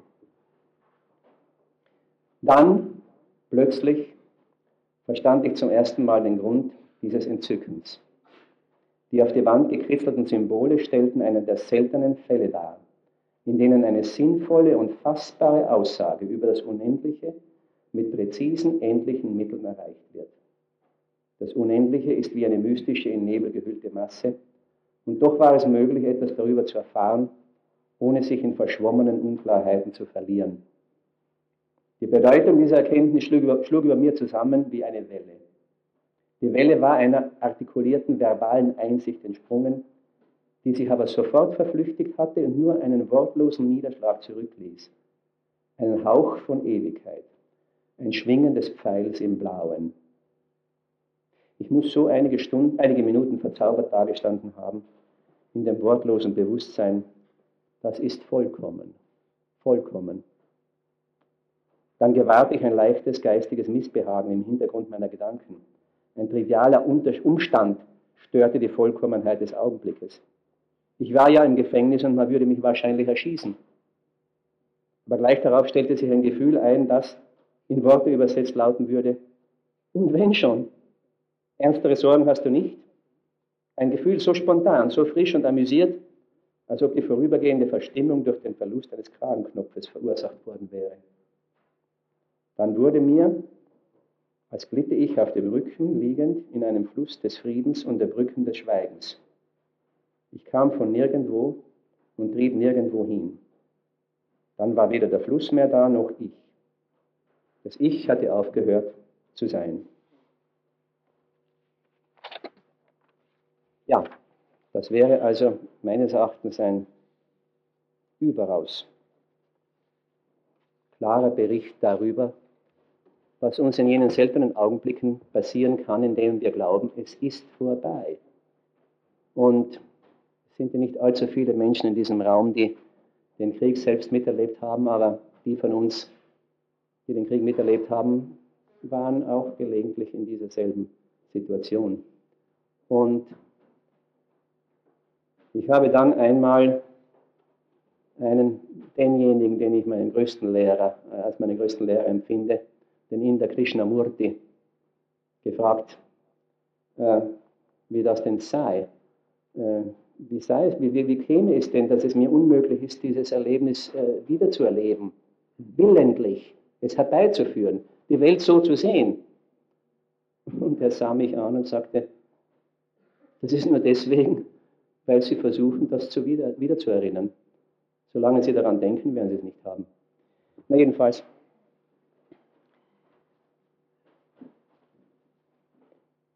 Es sind seltene Momente. Eben der Hauptfehler besteht darin, dass man sie wieder erleben möchte. Das Suchen nach dem Sinn ist ja überhaupt problematisch. Ich will damit in keiner Weise indirekt meinen sehr verehrten Freund Viktor Frankl beleidigen oder ihm widersprechen, wenn er vom Sinne spricht. Aber für uns weniger außergewöhnliche Menschen ist die Suche nach dem Sinn eigentlich immer ein Unsinn. Denn, sehen Sie, der, der schönste Ausdruck dieser Suche nach dem Sinn ist doch die, äh, romantische Idee der blauen Blume, die irgendwo im Verborgenen wächst und die ich finden muss, um mein Leben zu erfüllen.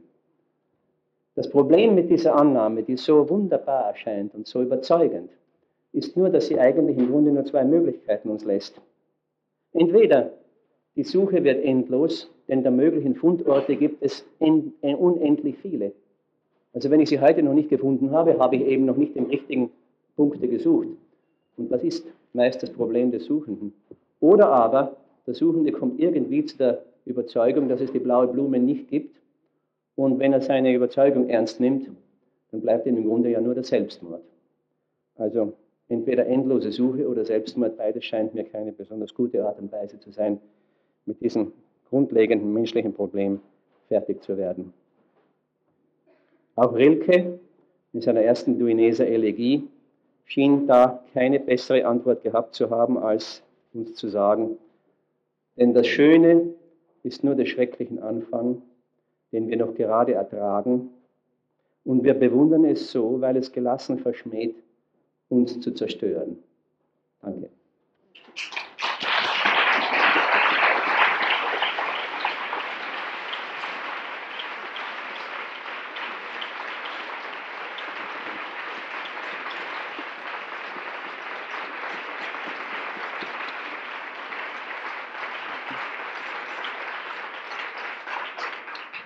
Ja, und jetzt haben wir noch viel Zeit zur Diskussion.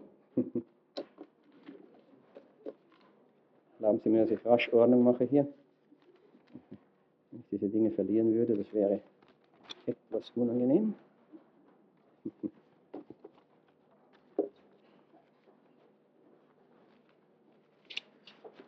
So, bitte. Ja. Eine Frage an den Psychotherapeuten. Haben Sie herausgefunden, was die Menschen antreibt,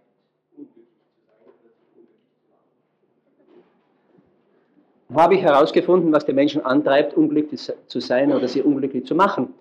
Und da kann, darauf kann ich nur antworten, ich habe dieser Sache noch nie Aufmerksamkeit geschenkt.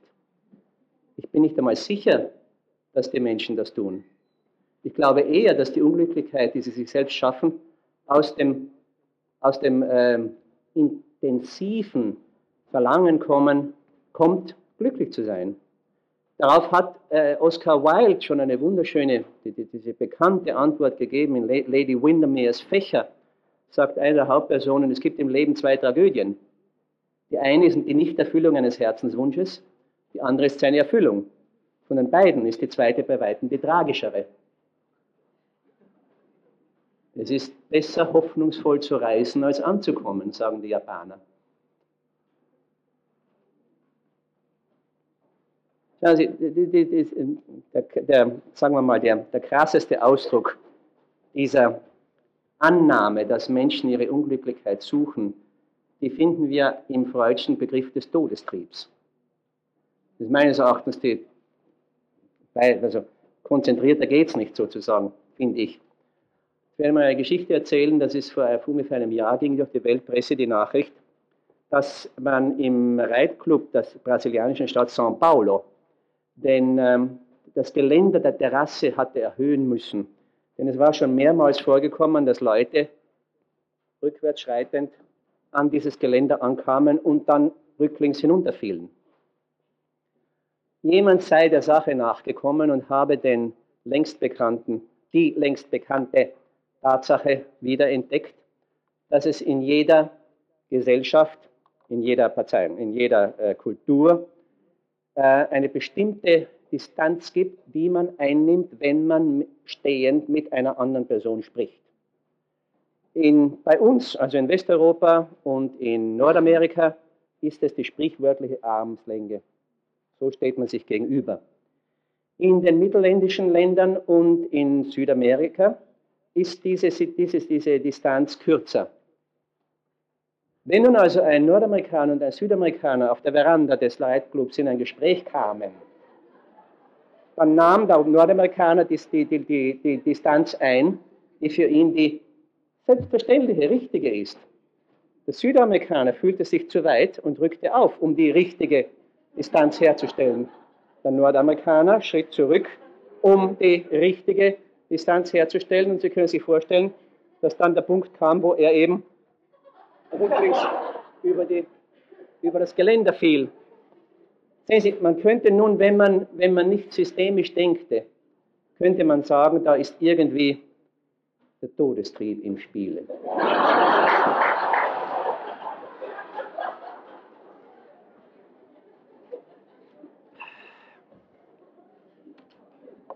Ja, bitte.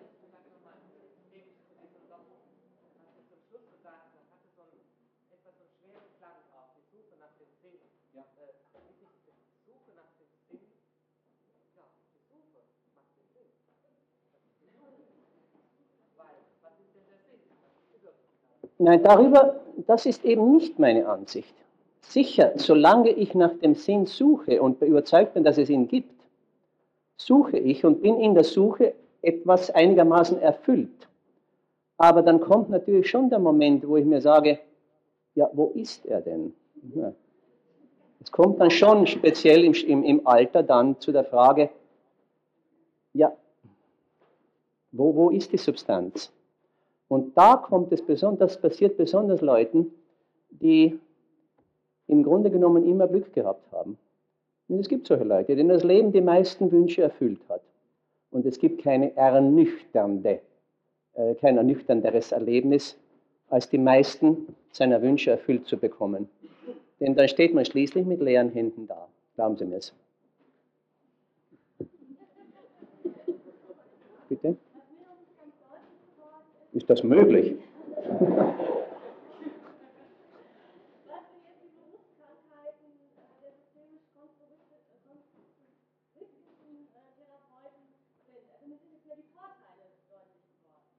Nein, nein, die, die Berufskrankheiten bestehen eben darin, dass er zu dem Punkt kommen kann, wo er, sagen wir mal, wie ein orthodoxer psychoanalytischer Kollege sich äh, sagt, ja, Moment, ähm, habe ich die Genitalstufe schon erreicht oder bin ich immer noch uretral? Und ähm, die Berufskrankheit, man, man, muss, man müsste sich als systemisch-konstruktivistischer äh, Therapeut selbst ernst nehmen. Man müsste sagen, Moment einmal, das, was du da hier von dir gibst, als deine Weisheiten, bezieht sich auch auf dich. Und dann wird es dann wird's problematisch. Davon wollte ich jetzt in der zweiten Hälfte eben sprechen. Ja, bitte?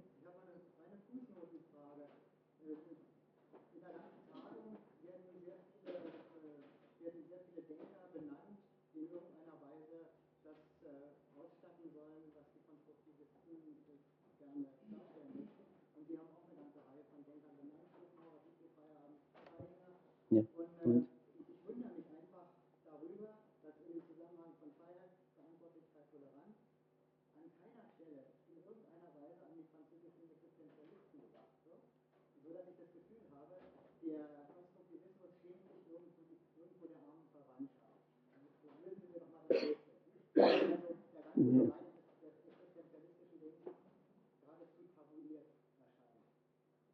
Ja, ich kann ja nur sagen, dass ich ähm, sehr für, damals in jenen Jahren, sehr dem der Sache sehr nahe stand und auch heute noch keinen Widerspruch sehe. Der Umstand, dass ich ihn nicht erwähnt habe, bedeutet nicht, dass ich vielleicht ähm, blind für die Tatsache bin, dass die französischen Existenzialisten sehr wohl schon in der Richtung gedacht haben. Es ist eine, es ist eine gewisse, Sie, man, man sucht sich, man sucht sich ähm, Zitate aus und ich muss zu meiner Beschämung sagen, ja, ich habe keinen französischen Existenzialisten einbezogen, das stimmt.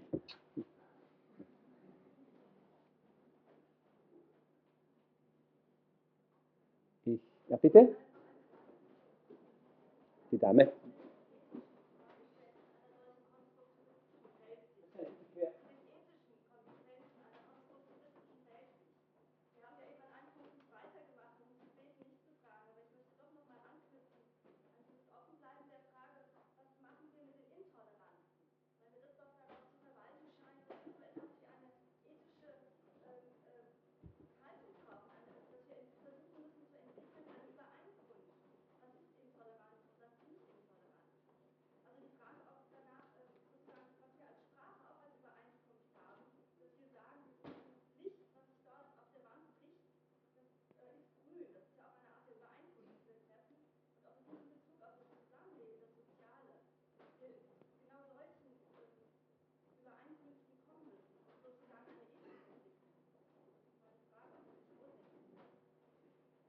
Die Antwort, die sich in meinem Kopf aufdrängt,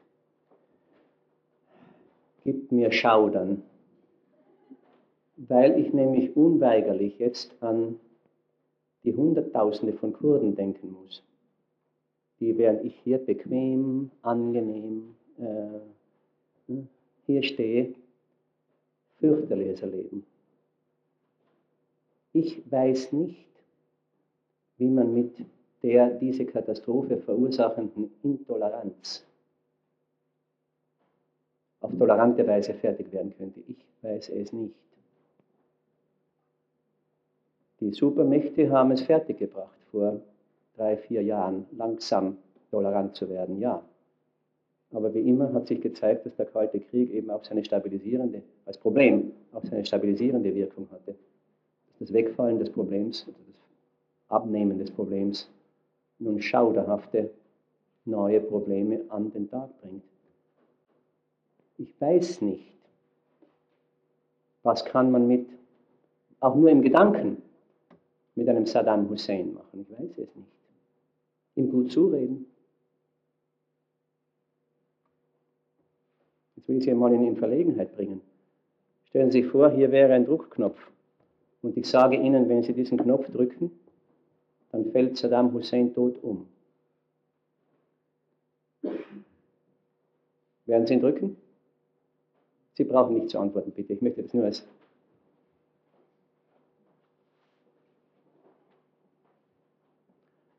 Ja.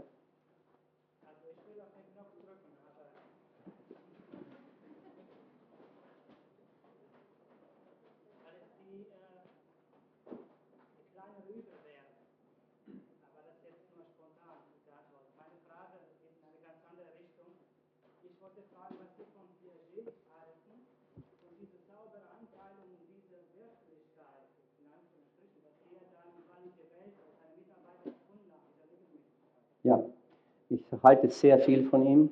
Meines Erachtens hat er vollkommen bahnbrechende Arbeiten schon in den 30er Jahren meines Wissens durchgeführt. Heinz von Förster beruft sich häufig auf ihn und eben der, Förster, der, der, der als ästhetische Imperativ Heinz von Förster lautet ja, willst du erkennen, lerne zu handeln. Willst du sehen, lerne zu handeln. Das hat er direkt von Piaget übernommen.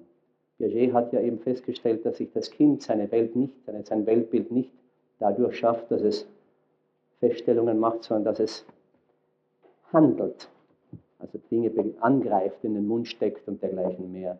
Auf diese Weise bildet sich das Weltbild aus. Also die Handlung geht der Erkenntnis oder der Ausbildung von Begriffen eben voraus. Bitte?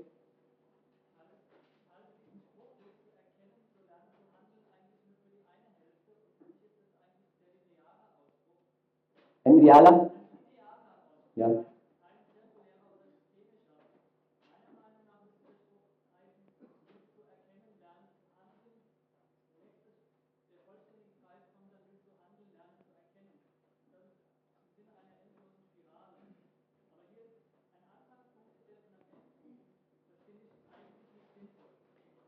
Außer wenn Sie in Betracht ziehen, dass eben, äh, wie Piaget das aufgezeigt hat, eben im eigenen Leben doch ein Anhaltspunkt, ein Anfangspunkt ist. Ich komme auf die Welt und ich beginne mich nun in dieser Welt notgedrungenerweise zu orientieren.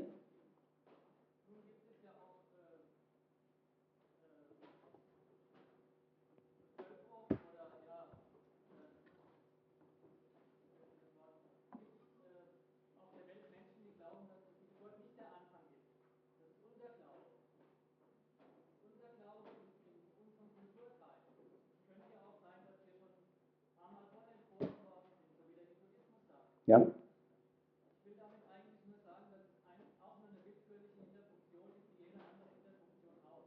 Ja, und das kann man eben von jeder religiösen Überzeugung sagen, dass sie unerhört tragfähig ist. Und gerade zum Beispiel die Idee der Seelenwanderung. Wer an die glaubt, der hat meines Erachtens ähm, große Vorteile gegenüber anderen. Denn ich weiß, dass das, was mir heute in diesem Leben an Unangenehmen passiert, Folge meiner Handlungen in einem anderen Leben waren und daher zumindest im Schmerz ein Sinn drin liegt. Und ich weiß ferner, dass meine richtigen Handlungen meine nächste Existenz verbessern werden. Also ich finde in, dieser, in diesem Glauben etwas überaus Tragfähiges. Nur eben, dann habe ich es mit Pascal äh, gemeinsam, dass ich mich frage, wie kommt der Ungläubige auch von sich aus zum Glauben? Und da hat uns Pascal eine, eine ähm, wie soll ich sagen, einen Rat hinterlassen äh, in seiner Pensée, ich glaube 223, stellt er fest, dass der Ungläubige dadurch zum Glauben kommen kann, dass er sich so verhält, als ob er bereits glaube. Das heißt, betet, Weihwasser verwendet, Sakramente äh, nimmt und so weiter. Es bestehen leider keine Nachuntersuchungen, auch da wiederum. Ähm, ich habe meine Zweifel, dass es so geht. Moment. Es ist fest, festgemauert in der Erde, ja, ich sehe. Nein, das ist das.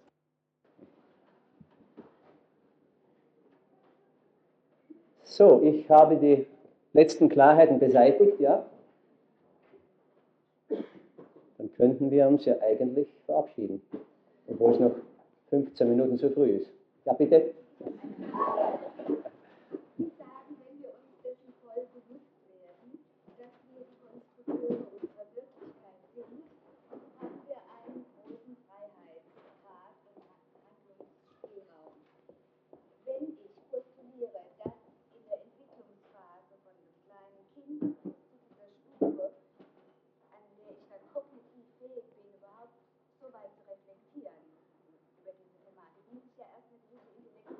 Erreichen.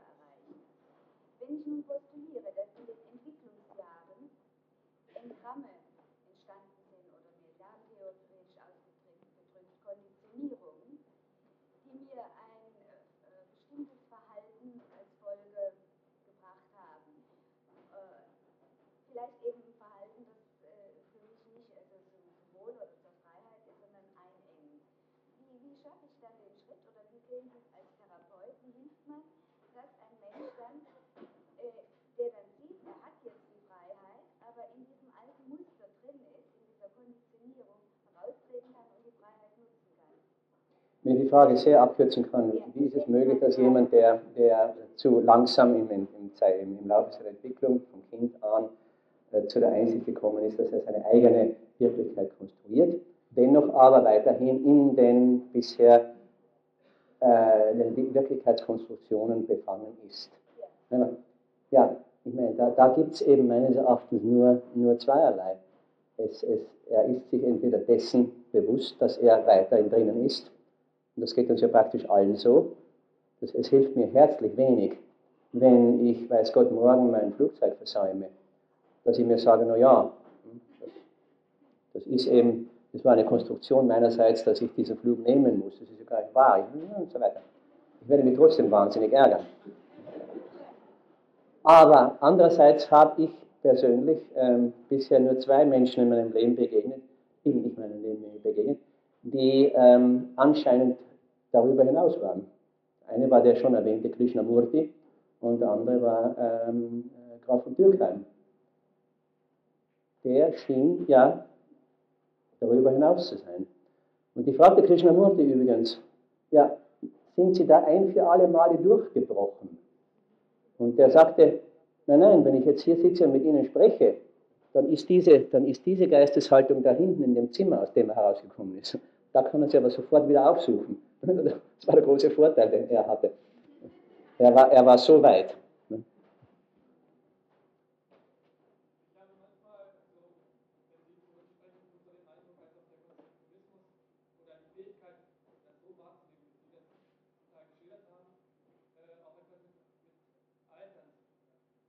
Ja, mit Altern. Die Sache hat zweifellos mit Altern zu tun, denn, wie ich schon sagte, man muss,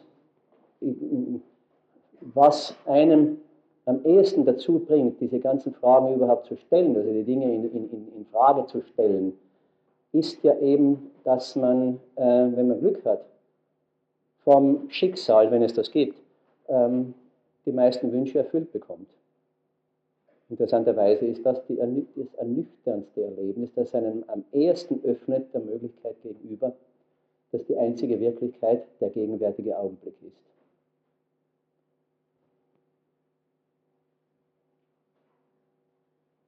Ja, verzeihen Sie. Können Sie uns etwas sagen über die Erfolge Ihrer Therapien? Die Erfolge unserer Therapien, äh, sie sind also, bitte, was ich jetzt in der zweiten Hälfte erwähnte, ist, ist, ist rein meine Auffassung. Aber in unserem Kurztherapieprojekt haben wir eine fast mehr oder weniger immer gleichbleibende äh, Ergebnisquote. Das heißt, für uns ist ausschlaggebend für den Erfolg der Therapie die Frage, ob das in der ersten Stunde, möglichst in der ersten Sitzung ausgehandelte Therapieziel erreicht wurde oder nicht. Ist dieses Therapieziel zu Ende spätestens der zehnten Sitzung erreicht, denn wir beschränken uns auf zehn Sitzungen, dann ist der Fall für uns ein, ein, ein Erfolg. Ist das Ziel dagegen nicht erreicht, dann ist der Fall ein Misserfolg. Interessanterweise in unserem Ansatz haben wir nur zweimal in all diesen 26 Jahren feststellen können in der Nachuntersuchung, dass die Leute schlechter dran waren wie vor Beginn unserer Interventionen. Also wir können daher mit Fug und Recht sagen, dass wir, wenn wir nicht helfen, so doch zumindest nicht schaden. Und dann gibt es eine Grauzone, eine unangenehme Grauzone. Das, das sind jene Fälle, in denen zwei, äh, ganz offensichtlich Fortschritte auf das Therapieziel hin, hin gemacht worden sind in den zehn Sitzungen, aber das Ziel nicht voll erreicht wurde. Und in ähm, 40 Prozent unserer Fälle äh, sind, ähm, sind unsere Fälle Fehlschläge. Das, das, Therapie, das Therapieziel wurde nicht erreicht. Und in 30 Prozent wurde es teilweise und in anderen 30 Prozent wurde es voll erreicht. Das in einem Durchschnitt von etwa sieben Sitzungen. Bitte, das ist ebenfalls wesentlich etwas wesentlich anderes als die gang und die, die, die, die, die, die, die Erfolgsstatistik, die gang und gäbe ist, ein Drittel wird schlechter, ein Drittel bleibt gleich und ein Drittel wird besser. Also wir, wir können in Anspruch nehmen, dass es bei uns wesentlich besser geht.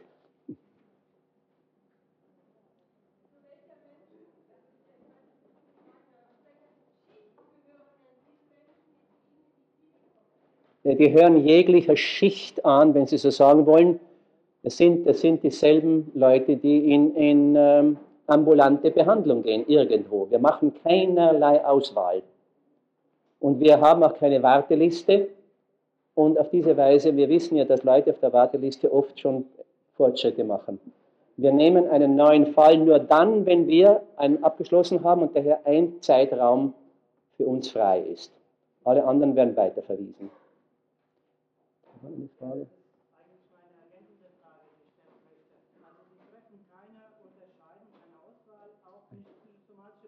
Nein. Naja, psychosomatisch äh, zweifellos, wir werden dann äh, zweifellos mit dem behandelnden Arzt in Verbindung bleiben. Wir, ähm, wir, es werden ja uns oft solche Fälle überwiesen vom Arzte. Auch dort, wo die Betreffenden zum Beispiel auf ähm, ja, Beruhigungsmitteln und anderen psychiatrischen äh, Medikamenten sind, werden wir nicht versuchen, da irgendwas zu ändern. Wir werden aber auch nicht weiter verschreiben. Das heißt, die Ärzte, die unserem Team angehören, werden ähm, die, die, die, Verschreibung dem äh, ursprünglichen Arzt überlassen.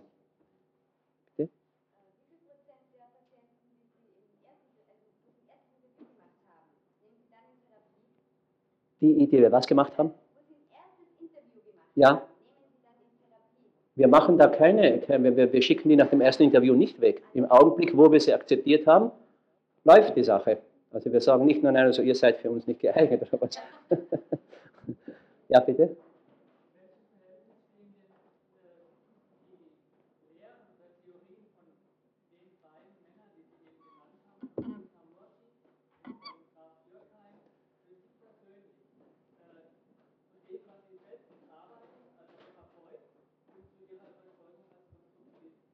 Bitte, in meiner Therapie verfolge ich diese in der zweiten Hälfte des nachmittags erwähnten Ziele nicht. Da sehe ich mich ausschließlich in der Funktion des Therapeuten, der Leid vermindert oder zumindest das Leid zu vermindern versucht. Diese Sachen, die ich jetzt erwähnte, die bleiben dem Einzelnen vorbehalten. Und da, ich bin kein Guru und ich würde damit nicht, also das, das wäre nicht Teil meiner beruflichen Arbeit.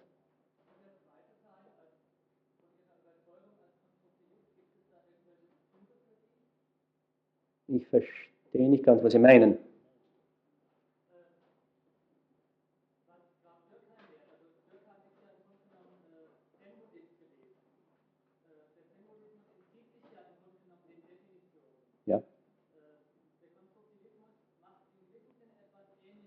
Ja.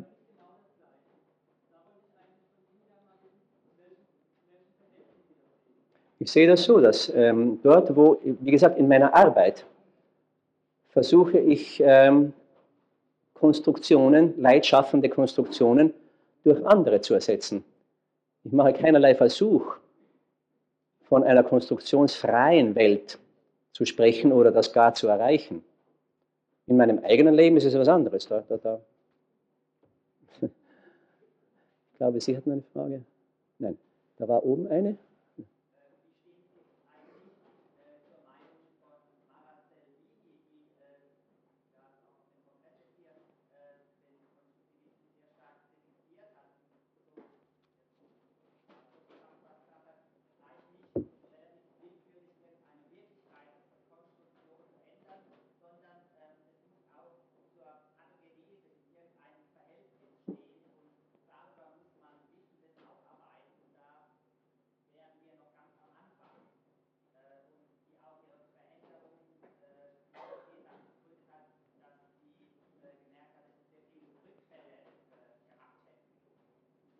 Ja, da kann ich nur sagen, ich respektiere Ihre Meinung und äh, von Ihrem Standpunkt aus hat sie vollkommen recht.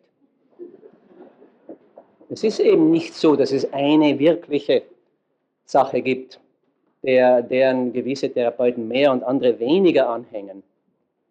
Ihre Art ist eben die.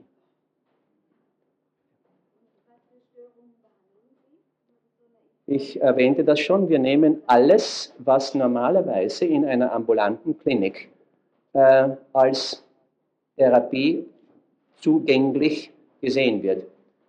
Ich erwähnte auch bereits, dass ich persönlich große, also ähm, in, in, ich erwähnte es noch nicht, aber ich werde es jetzt erwähnen, dass ich in 35 Jahren einem Alkoholiker geholfen habe. Also ich, ich finde mich, fühle mich total unfähig, mit dieser Form äh, der, der, der Schwierigkeiten irgendetwas zu tun. Das ist aber mein, mein Manko. Das ist, das, ist, das ist meine Unfähigkeit.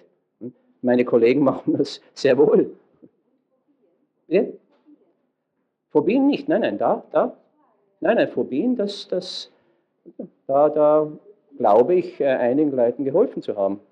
Und zwar hauptsächlich eben durch eine, eine im Grunde sich auf den Erkenntnissen der Hypnotherapie aufbauende Intervention, die versucht, den, die, die, die, das, das gefürchtete Objekt oder die Situation zu verschieben.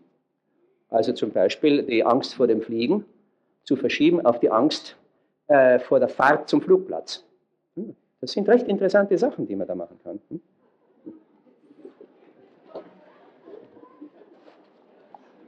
Ja, bitte?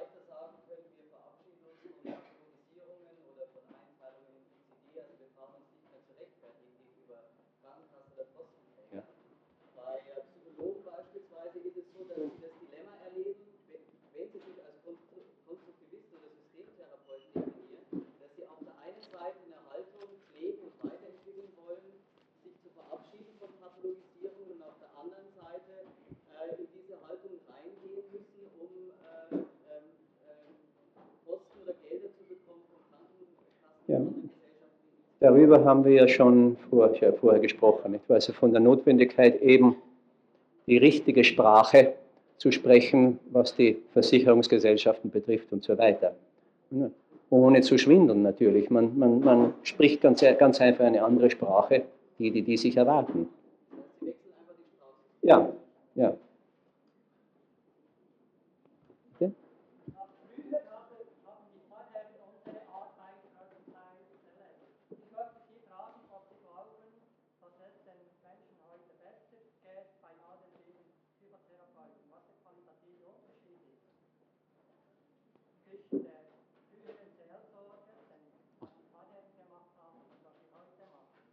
Schauen Sie, früher gab es Leute eben wie der Seelsorger oder der Familienarzt, die diese Funktionen ausübten und sehr erfolgreich sein konnten.